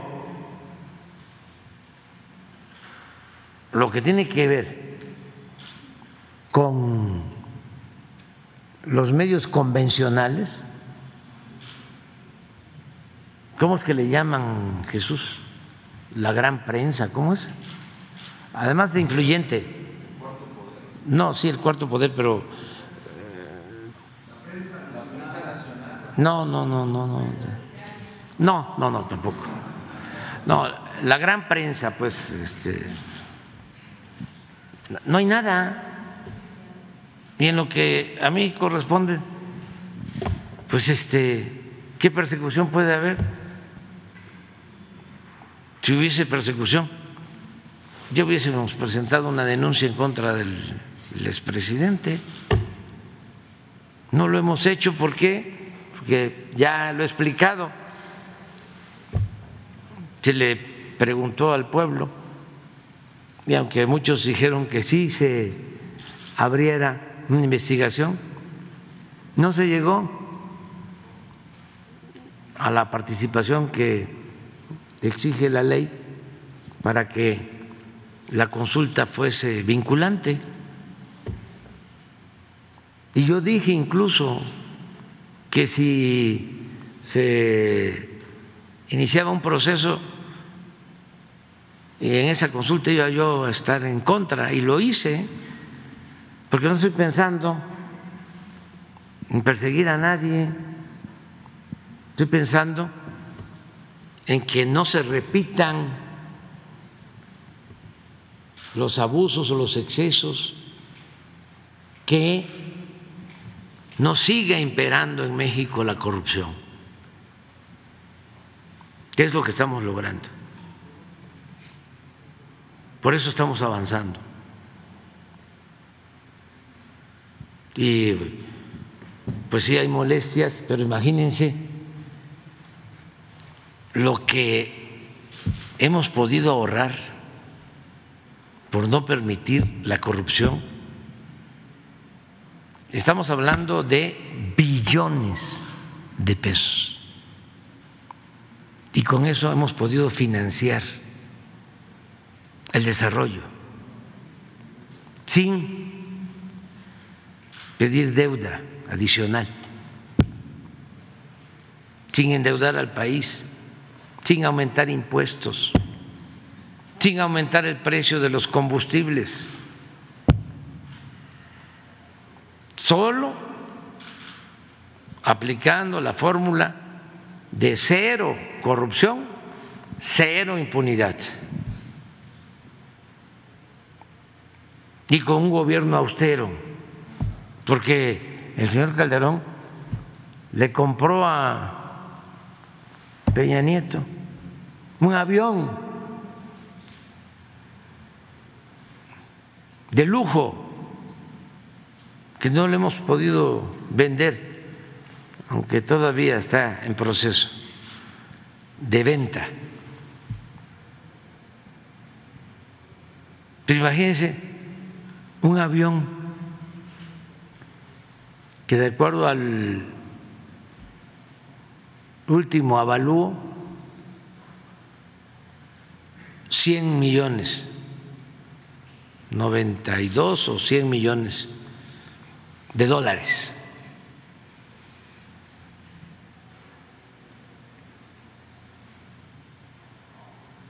Nada más eso. Y el caso de García Luna es importantísimo. Y tiene mucho que ver con el pensamiento conservador que es muy autoritario y muy violento. El pensamiento y la acción de los conservadores. Querer resolver todo con la fuerza. Yo me enfrento y declaro la guerra y los acabo, los arraso. Y miren en la que nos metió. Pero bueno, esperemos que, que García Luna reaccione y que le haga un servicio al país.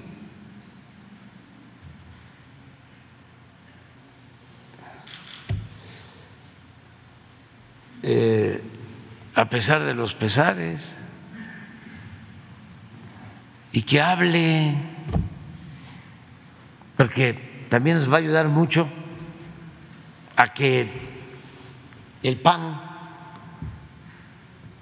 deje de estarnos pidiendo que nos alineemos a la DEA y nos va a ayudar mucho también para que los legisladores de Estados Unidos del Partido Republicano no estén planteando de que debe de entrar la DEA. Es más, el ejército estadounidense a nuestro territorio para combatir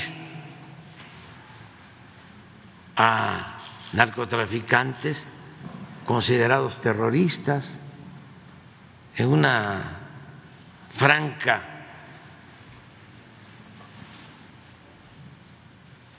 actitud intervencionista, violatoria de nuestra soberanía.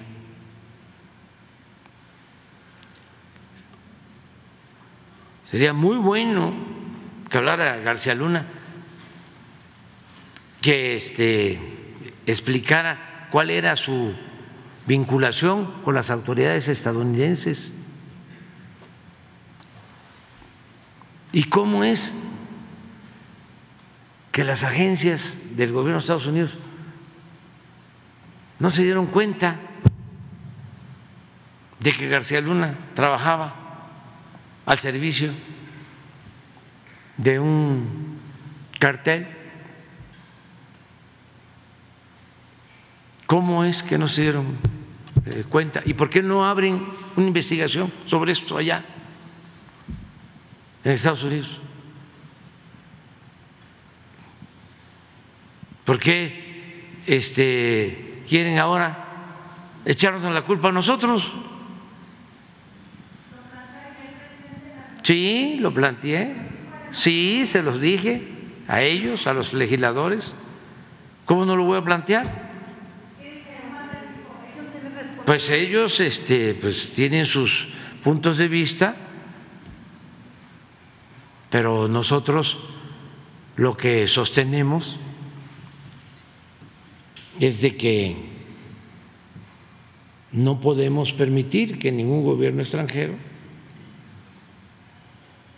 intervenga en asuntos que solo corresponden a México. Y que desde luego, bueno, aquí está el video, estamos cooperando y trabajando de manera coordinada, pero no les vamos a dejar el mando del país, ni modo que la DEA sea la que decida en México, como lo está planteando el presidente del PAN. ¿Por qué no pones otra vez? Miren lo que está proponiendo presidente del PAN, que por cierto, este partido le daba dinero a García Luna. El PAN le daba dinero a García Luna, probado. Cuando estaba de presidente del PAN, Gustavo Madero. Imagínense lo que estaría pensando ese mártir, Gustavo Madero, su abuelo o bisabuelo de este hombre. Pero miren,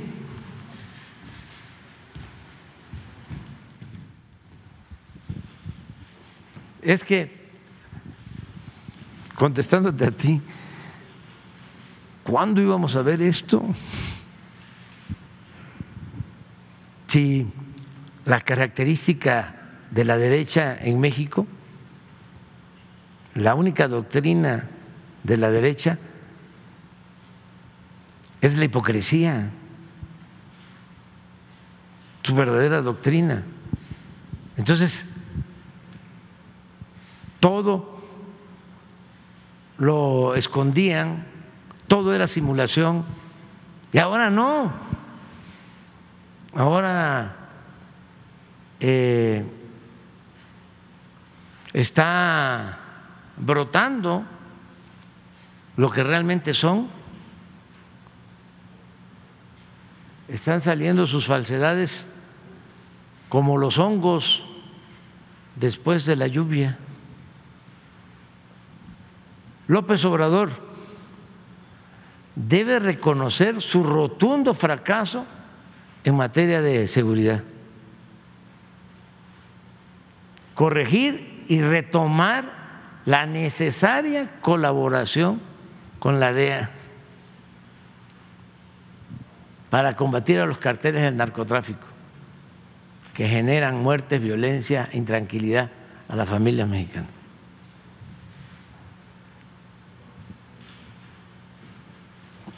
Esa es la recomendación.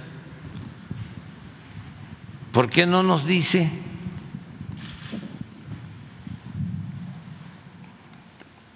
cuál era el trato con García Luna? ¿Por qué le daban dinero a García Luna?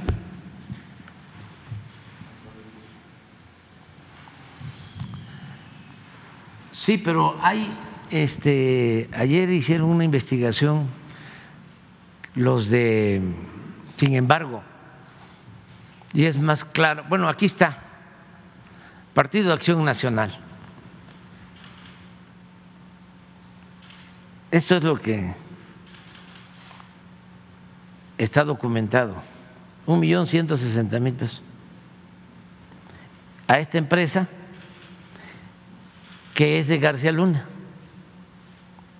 legalmente, 80% de las acciones son de él y el 20% de su esposa.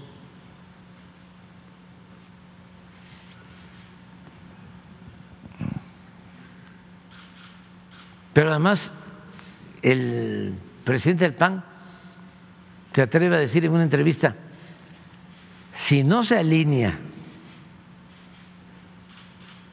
López Obrador a la DEA, le va a pasar lo mismo que a García Luna. Le contestaría yo como se expresa a veces en mi estado, en mi tierra, en mi agua. Hay mojo maestro. Nada. Hay mojo maestro, ni que fuese yo Calderón.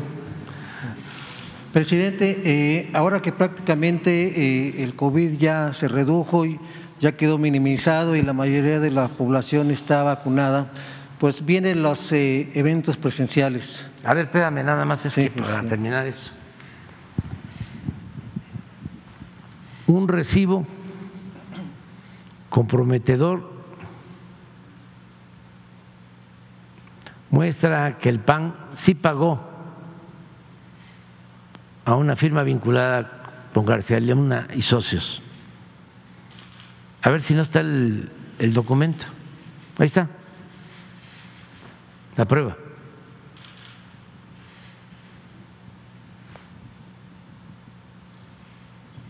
Es el jurídico del PAN.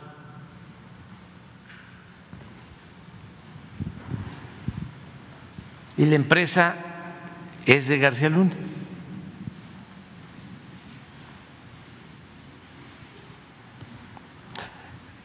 nos llevamos tiempo a veces en esta conferencia y repetimos, y hay quienes dicen, es que eso yo ya lo sabía, sí, lo sabían los que están más cerca de la información y eso de la información eh, escasa que logra este, difundirse en las redes, porque esto no está en Reforma, ni en el Universal, ni está en los reportajes de Televisa, ni en la radio. ¿Cómo se llaman las cadenas? Radio Fórmula, MBS. No lo saca Ciro. Ciro lo que saca es de que este por unas expresiones de Manuel Bartlett le dio un infarto a una señora afectada en la mina de pasta de concho, creo. Cosa que no es cierta. Pero no importa. Hay también un buen diálogo este, entre López Dóriga y Marín, que también este, la gente no se entera mucho de eso, en donde reclama a López Dóriga que por qué sale con García Luna. Sí, ¿la tienes ahí? Es un buen diálogo, además de muy buen nivel, este, muy buen manejo del lenguaje.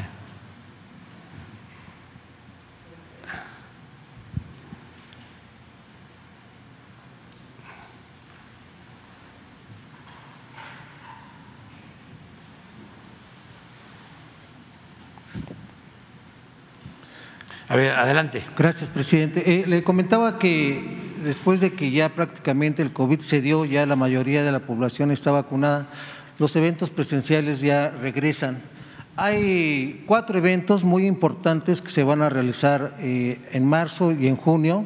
El primero de ellos es el 18 de, marzo, eh, que con motivo de la explotación petrolera, bueno, pues usted va a encabezar aquí en el Zócalo Capitalino.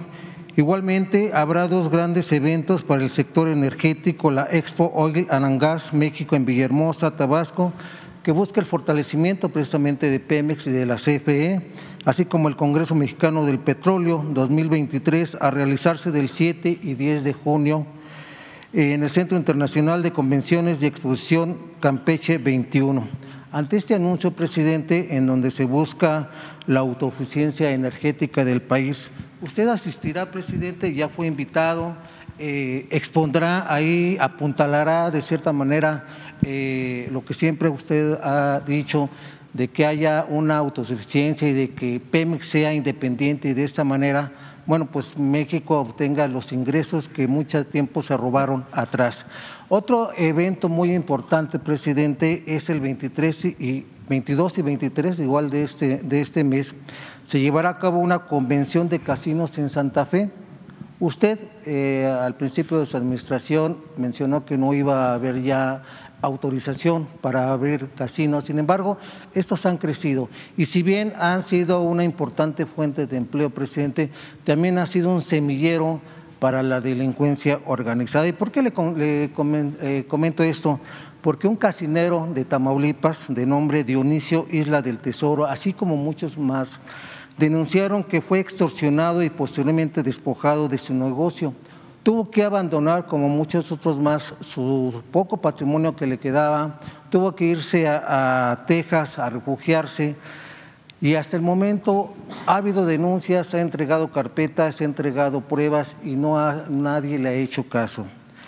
Y, para cómo, presidente, viene esta convención de casineros 22 y 23 de, marzo. Con esto, presidente, se le da luz verde ya a, pues a la obtención de licencias para que se abran más casinos, presidente? No deben de abrirse casinos. Eh, nosotros no estamos dando permisos para abrir casinos.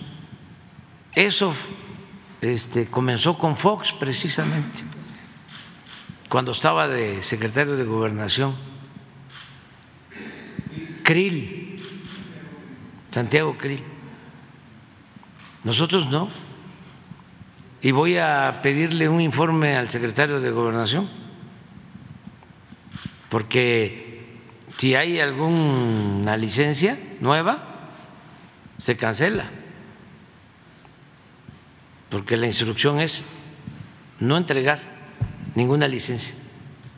Respecto al casinero, a los casineros que han sido víctimas del despojo. Eso es otra cosa. Nosotros no vamos a entregar licencias para casino, así de claro. Como no estamos entregando nuevas concesiones para la minería, como no estamos permitiendo la explotación de hidrocarburos con el fracking, como no estamos permitiendo que se utilice el maíz transgénico para consumo humano, desde que entramos. De todas maneras voy a revisar lo que estás tú este, eh, dando a conocer. Presidente, ¿asistirá a estos dos eventos que le mencioné en Tabasco? No puedo, no puedo porque va, van a estar eh, en Rocío Nale, va a estar aquí el jueves, y el director de Pemex, Octavio Romero Oropesa. Les van a explicar de cómo vamos en todo lo que es el sector energético. Eh, y ellos sí seguramente van a participar en estos actos. Yo voy a estar eh, en la convención bancaria en Mérida, eh, va a ser el jueves, el jueves voy a estar en la tarde en Mérida. Y al día siguiente, viernes, vamos a tener la reunión de seguridad y la conferencia de prensa en Villahermosa el viernes, porque además voy a pasar a, visitar Dos Bocas y Minatitlán el viernes. Y el sábado, qué bueno que este, eh, lo señalaste, el sábado eh, es 18 de marzo.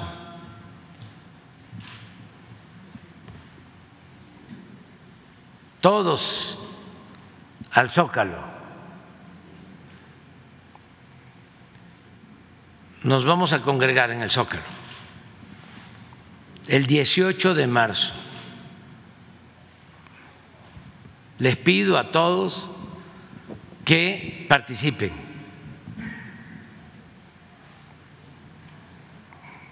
Dieciocho de marzo, cinco de la tarde, Zócalo.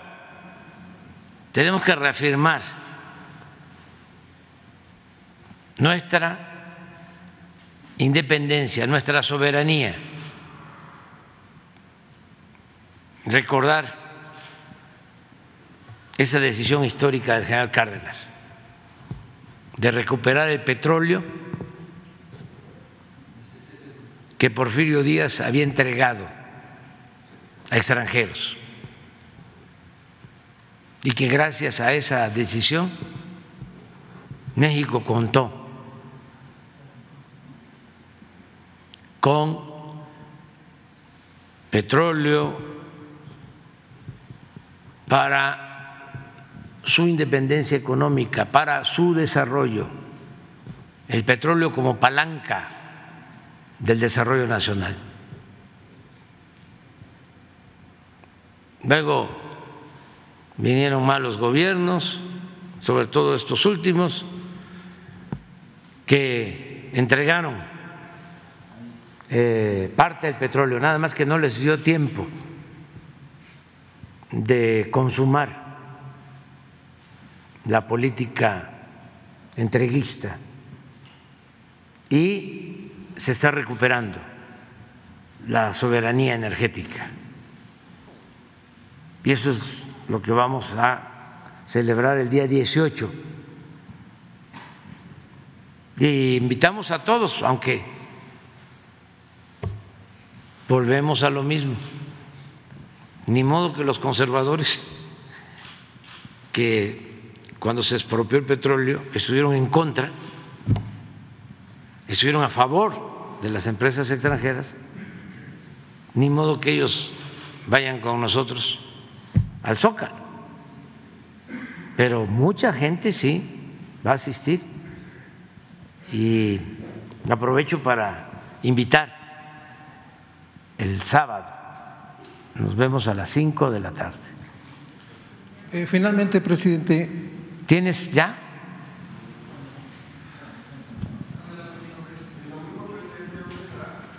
El domingo regresamos a eh, el sureste, vienen legisladores. Ah, es ver la plática esta de eh, alto nivel.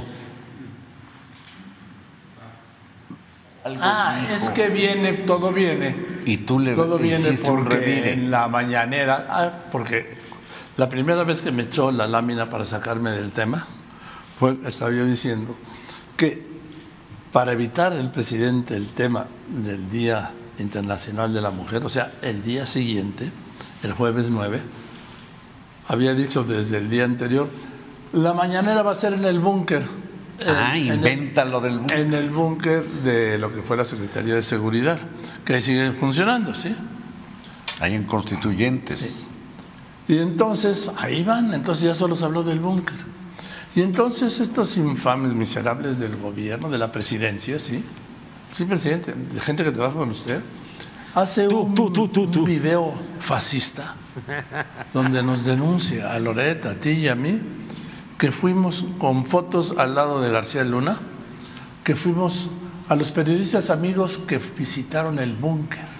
Ay, qué pendejo. Pues que no sabe que somos reporteros. Bueno, pues no sabe, pero, él, pero él quiere quedar- él tiene que quedar bien con el presidente, ¿no? Y entonces reproduce eso.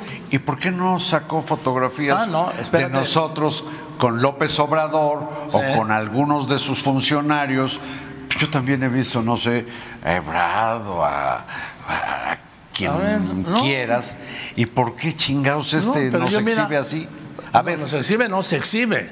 no, pero, pero lo hace como denuncia. A Sí, ver, ah, sí, denuncia, A sí, ver, de- a ver. denuncia es fascista. Pero mira lo que le contesté, Carlitos. Ay, la mamá del Chapo. Se le, Miren lo que me contestó. se le cayó esa foto a se Villamil. le cayó a este imbécil. Fíjate que este bribón eh, ha venido tomando el pelo desde hace muchos años.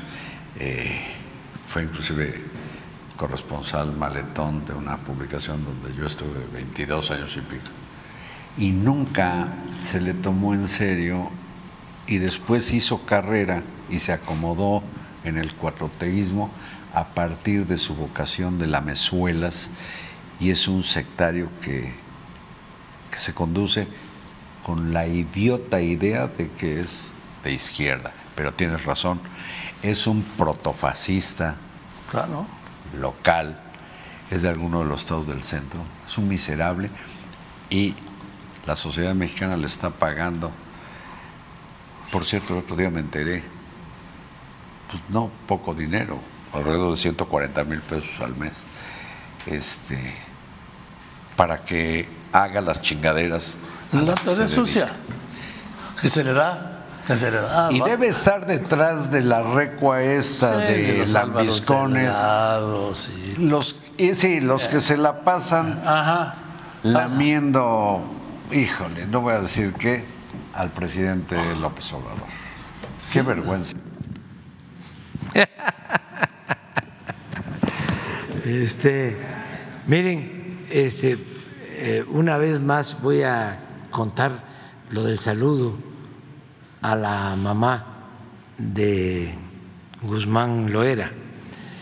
Eh, estamos haciendo un camino, que por cierto ya debe estar por concluirse, de Badiraguato a Guadalupe y Calvo, Chihuahua. Badiraguato es Sinaloa y eh, Guadalupe y Calvo es Chihuahua.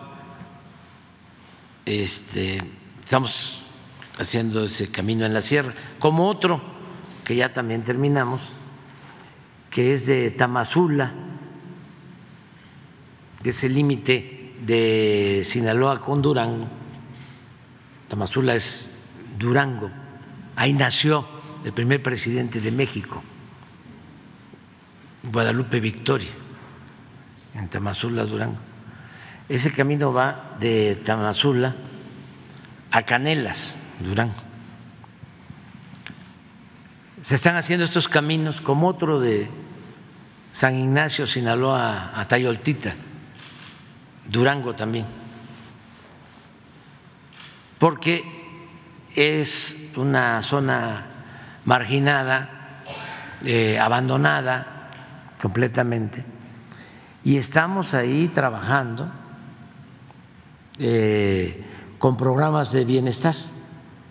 Ahí se está aplicando en toda esa región el programa Sembrando Vida. Y se están dando opciones para que la gente no se vea en la necesidad de sembrar marihuana o amapola. Es eh, toda una labor que se está haciendo de desarrollo. Entonces, voy a una supervisión, a ese camino eh, de Badiraguato allá a Guadalupe Calvo, y en lo más alto, ahí se pasa muy cerca de una comunidad que se llama Las Tunas, que ahí vive la mamá de Guzmán Loera y creo que de ahí son ellos, de esa zona, son originarios. Entonces, nos vamos, pues está este, eh, abriendo el camino en la parte más alta de la sierra. Los camineros que hacen estas obras extraordinarias de ingeniería civil. Eh, y vamos hasta allá y eh, nos explican cómo van y es una pues este eh, una lona con las mamparas hasta donde se pudo llegar que se está abriendo se estaba abriendo eh, la sierra lo más alto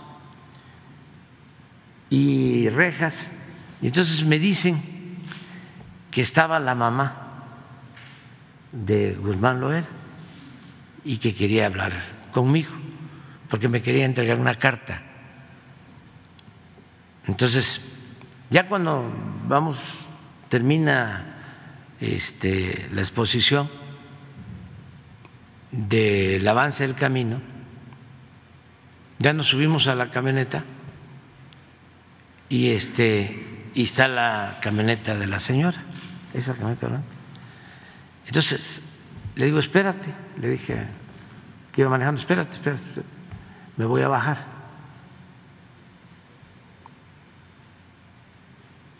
Y todo el mundo ahí se quedó, ¿no? Y me bajé y la fui a ver, porque es una señora mayor. Y la saludé y me dio la carta y me dijo, es que no permiten a mis hijas este, visitar a su hermano en la cárcel. Le quiero pedir, a ver si usted nos ayuda, para que vayan ellas. Yo ya no puedo ir a verlo. Y digo, yo lo veo. Y sí, lo que me decía en la carta era eso Y ya la saludé y me subí de nuevo a la camioneta ya. Ese es el gran vínculo, ¿no? El gran escándalo. Bueno, la carta fue tan en privado todo y en secreto todo que se la entregué a la Secretaría de Relaciones Exteriores para que la hicieran llegar a la embajador, al embajador de Estados Unidos. Y luego contestaron de la embajada que sí le iban a dar la oportunidad a una de las hermanas de Guzmán, no era para que lo fuera a ver. O sea, fue un trámite. Pues eso es este la contestación este, que me hizo este, López Dóriga. Ese, ese, ese saludo, cómo se los estoy eh, explicando, exponiendo. Yo no tengo nada de qué avergonzarme. Yo no establezco relaciones de complicidad con nadie. Por eso resisto. Si no, ya me hubiesen destruido. No se puede eh, participar en un proceso de transformación sin autoridad moral. Imagínense enfrentar una mafia como estos. Los jefes de estos, porque esos son voceros, los capos de capos del poder económico, que eran los dueños de México. A veces este, son más eh, prudentes los de la cúpula, los de arriba, que los achichincle. Esos son los que se sienten más este, ofendidos, porque los de arriba, este, de mero arriba, eh, pues lo único que les preocupa es, a ver, eh, ¿estoy perdiendo dinero en mis negocios? No, ya no estoy ganando lo que ganaba antes, pero sigo haciendo negocios y sigo obteniendo utilidades razonables. Entonces, son más respetuosos.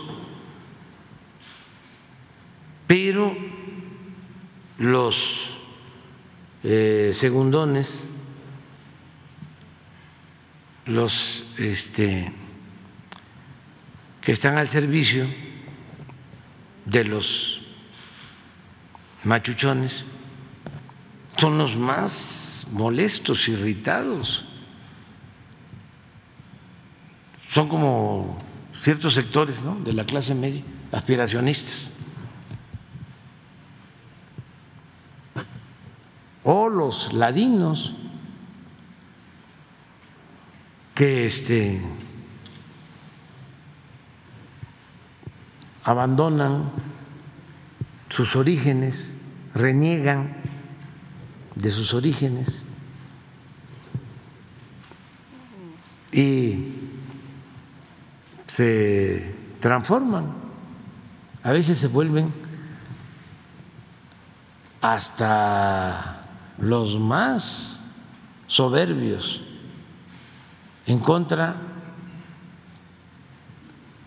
de su clase y de los de sus culturas. Se avergüenzan, ¿sí?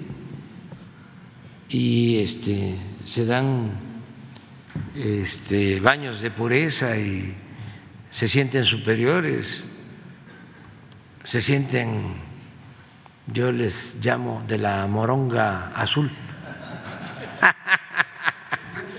Bueno, vamos, adelante. Finalmente, presidente, ha habido varias denuncias de que sistemas y equipos de videovigilancia y protección y demás centros de seguridad, las cámaras que se encuentran en diversas zonas, no solamente de la Ciudad de México, sino de otros estados, pues no, no han funcionado.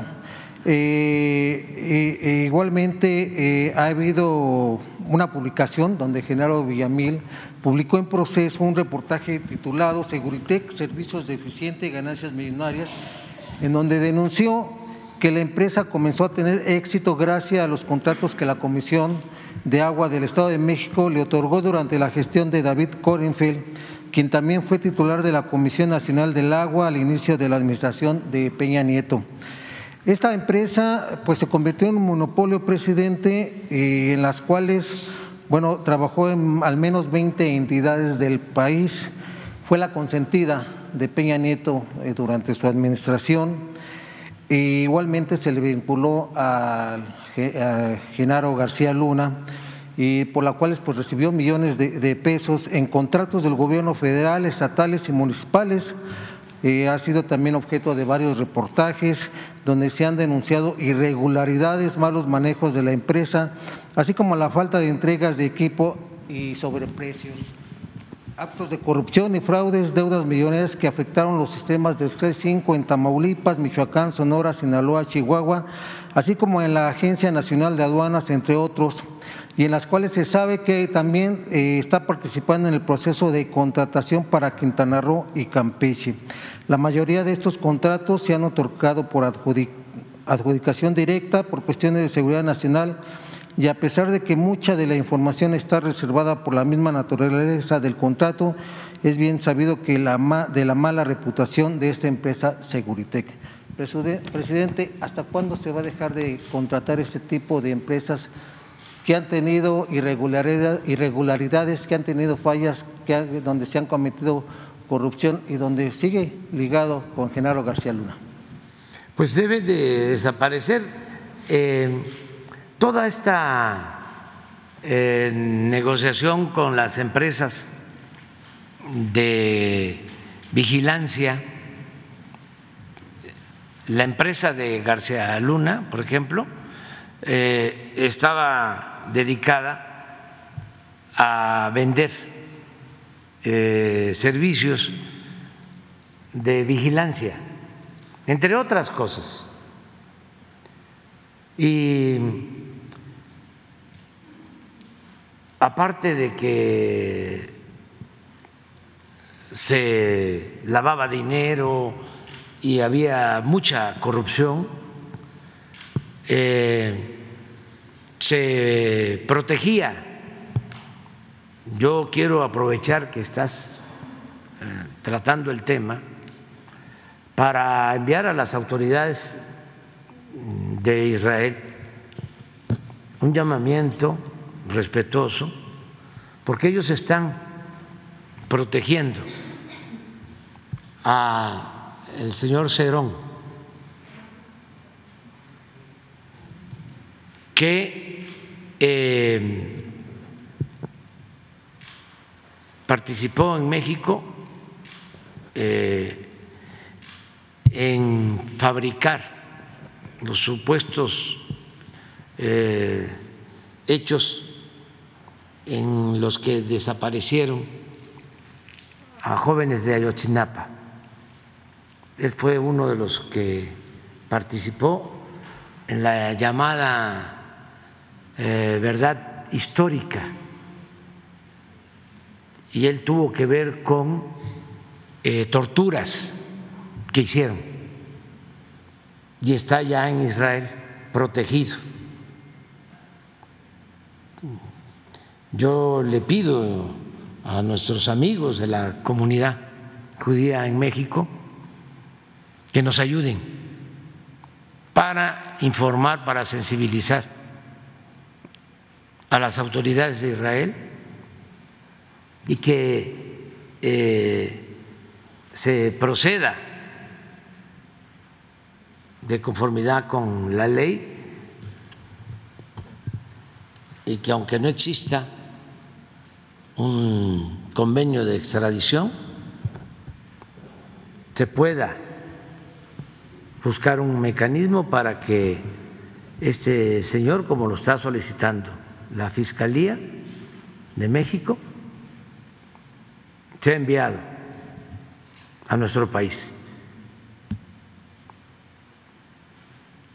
Esto eh, tiene que ver también con la mala práctica de hacer negocios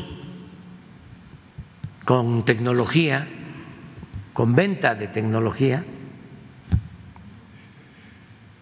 sin eh, ética.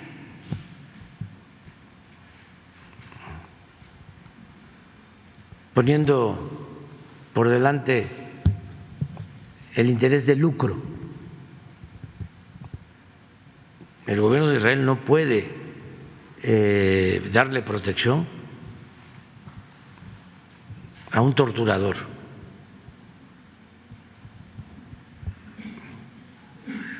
Ningún gobierno puede. Sí, los eh, que están protegidos o que se fueron para allá, pero a nosotros lo que más nos importa, porque se trata de aclarar lo sucedido con los jóvenes de Ayotzinapa, que es un compromiso que tenemos, y ya ha pasado mucho tiempo, le envié una carta al ministro de Israel y han ido eh, de la Fiscalía, bueno, fue hasta el subsecretario de Gobernación y ya lleva un año y no hay respuesta. Entonces, ojalá este, se atienda a esta petición eh, y lo hacemos con mucho respeto pero que eh, debemos entre autoridades y pueblos que mantenemos relaciones de amistad, ayudar para que no se violen derechos humanos, para que se castigue a quienes violan derechos humanos. Nunca más violaciones a derechos humanos.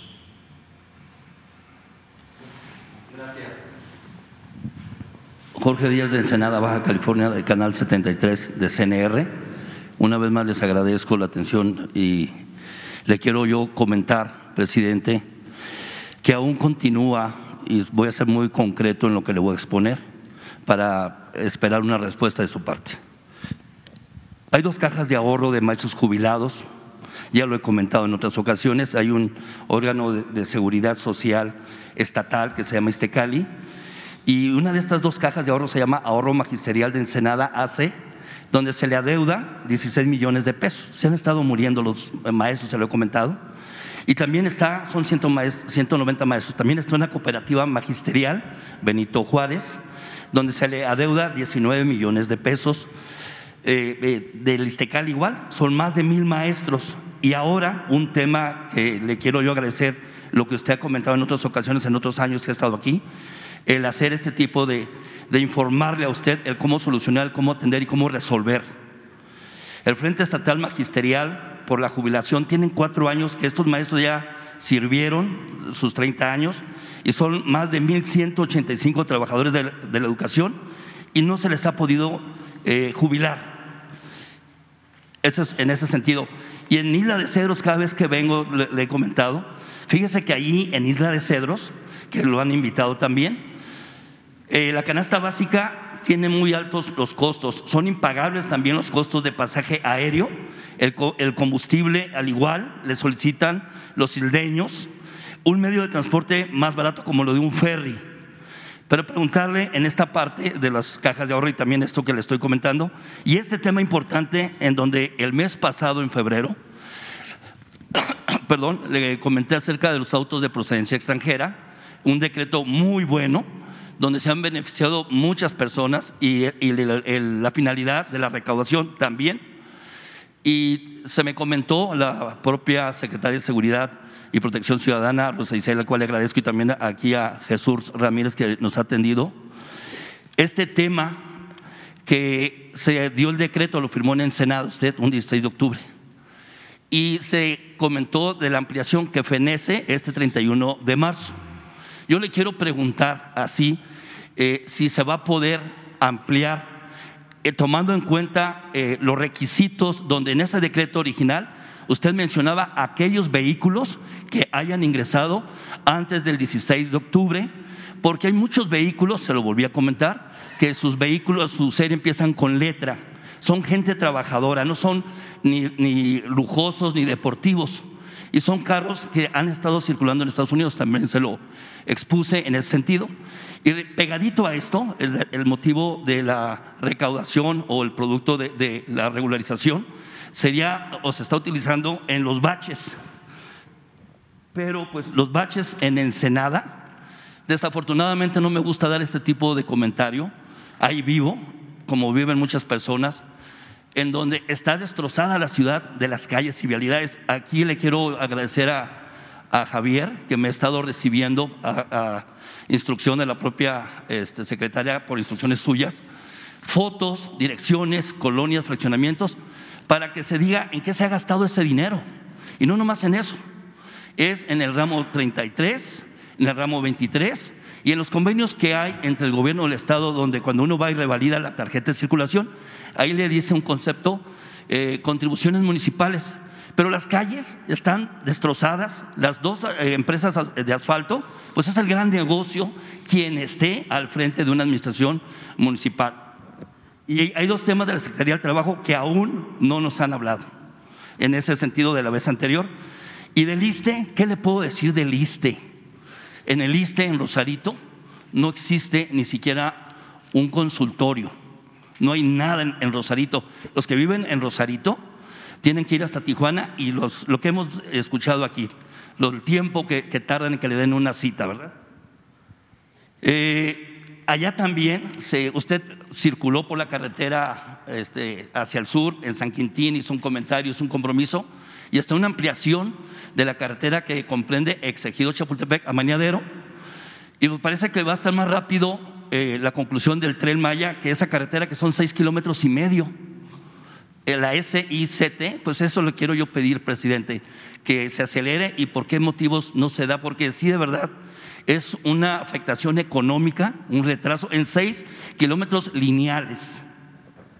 Eh, también eh, usted ha, circulado en la carretera escénica, que sé que le ha gustado, de Tijuana a Ensenada, y se está llevando a cabo reparaciones, una zona sísmica ahí y se ha buscado una ruta alterna. Y disculpe que le esté hablando porque esto que le comento, como me lo dijo hace tiempo, es de poder ayudar a la gente, de poder solucionarle a la gente. Eh, en, los, ferrocarrileros, el tema de los ferrocarrileros que me lo han pedido, incluso también hay dos temas en, en Campeche y en Yucatán, que les dieron su jubilación a la mitad y la otra mitad se quedaron con el dinero. Y son tantas cosas que quisiera yo comentárselo que sé que falta tiempo, yo le agradezco su atención y una disculpa a mis compañeros por esta exposición. Y aquí viene, aprovecho que está el titular de, de, del IMSS, eh, el señor Zoé Robledo, el cual ya tengo el gusto que lo traté allá cuando anunció la, el hospital de, de especialidades en Ensenada. Fíjese, nada más una cosa.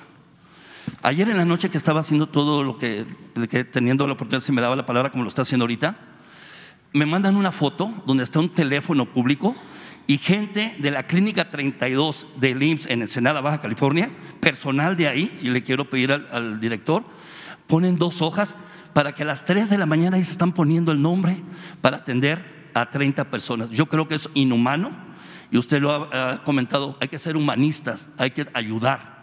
Eso es lo que le quiero yo exponer. Saber si vamos a tener el decreto, si se va a considerar o no. Y pues también aprovecho en el tema de la salud, que la gobernadora Marina del Pilar presentó una iniciativa, el Congreso se lo aprobó, en donde se está buscando sancionar a los médicos charlatanes que desarrollan una especialidad bariátrica. Hay casos muy, muy claros que aquí se los he puesto, y yo no veo que COEPRIS federal esté haciendo lo propio. Eso es lo que yo le quiero preguntar, presidente. Vamos a tener un decreto o la inclusión, porque incluso le voy a hablar un poquito. En Baja California antes le daban unas placas en donde la gente podría circular nada más en el estado y no podía salir del estado para evitar eso de que luego se ponen a vender y se desvirtúa lo del decreto. Presidente, gracias, lo escucho. Sí, este, mira, el martes de la semana próxima vamos a tener la reunión del Gabinete de Seguridad aquí. O sea, se va a informar. Y eh, Rosa Isela va a informar sobre cómo va el programa de regularización de los eh, miércoles, perdón. Porque el lunes vamos a estar en Chiapas y el martes en Oaxaca y el miércoles aquí. Entonces, eh, el informe sobre seguridad se va a dar el miércoles de la semana que viene. Eh, y va Rosa Isela a informar y te van a traer una respuesta sobre lo que estás planteando. Eh, le vamos a pedir a Marina de Pila y también a la secretaria de Educación que vea lo de los maestros. ya está tomando nota Jorge Nuño de la ampliación de la carretera. Vamos también a que nos dé una respuesta el ISTE acerca de los servicios en Rosarito. No hay nada. Sí, y aquí está, Zoe, para que este, te atienda también. Todo lo que planteaste. ¿sí? Y cuando regreses, esperemos que ya nos digas, esto ya se está atendiendo, está pendiente esto otro, y hay que seguir haciendo labor en beneficio de la gente. Yo le agradezco que a Baja California, a los que vivimos ahí, los ha estado atendiendo, le ha estado dando resultados. Sí. Que aquí nos escucha y es venirle a traer una problemática con fundamento. Y es muy buena la gobernadora Marina del Pilar. La iniciativa que presentó en la cuestión de, sancionar a aquellos médicos charlatanes, les quiero yo pedir por, favor al, sector salud que se metan un poquito más para que realmente se aplique la justicia en lo que le corresponde al ámbito de ellos. Bueno, ya te quedaste. Ya, ya. Es este. Es. Son cuentas claras y chocolate espeso. Este, eh, tú vienes mañana. Vienes mañana. Sí, pero este ya este se agotó. Este, mañana, mañana sí seguimos. Vamos a seguir hablando. Vamos a seguir hablando.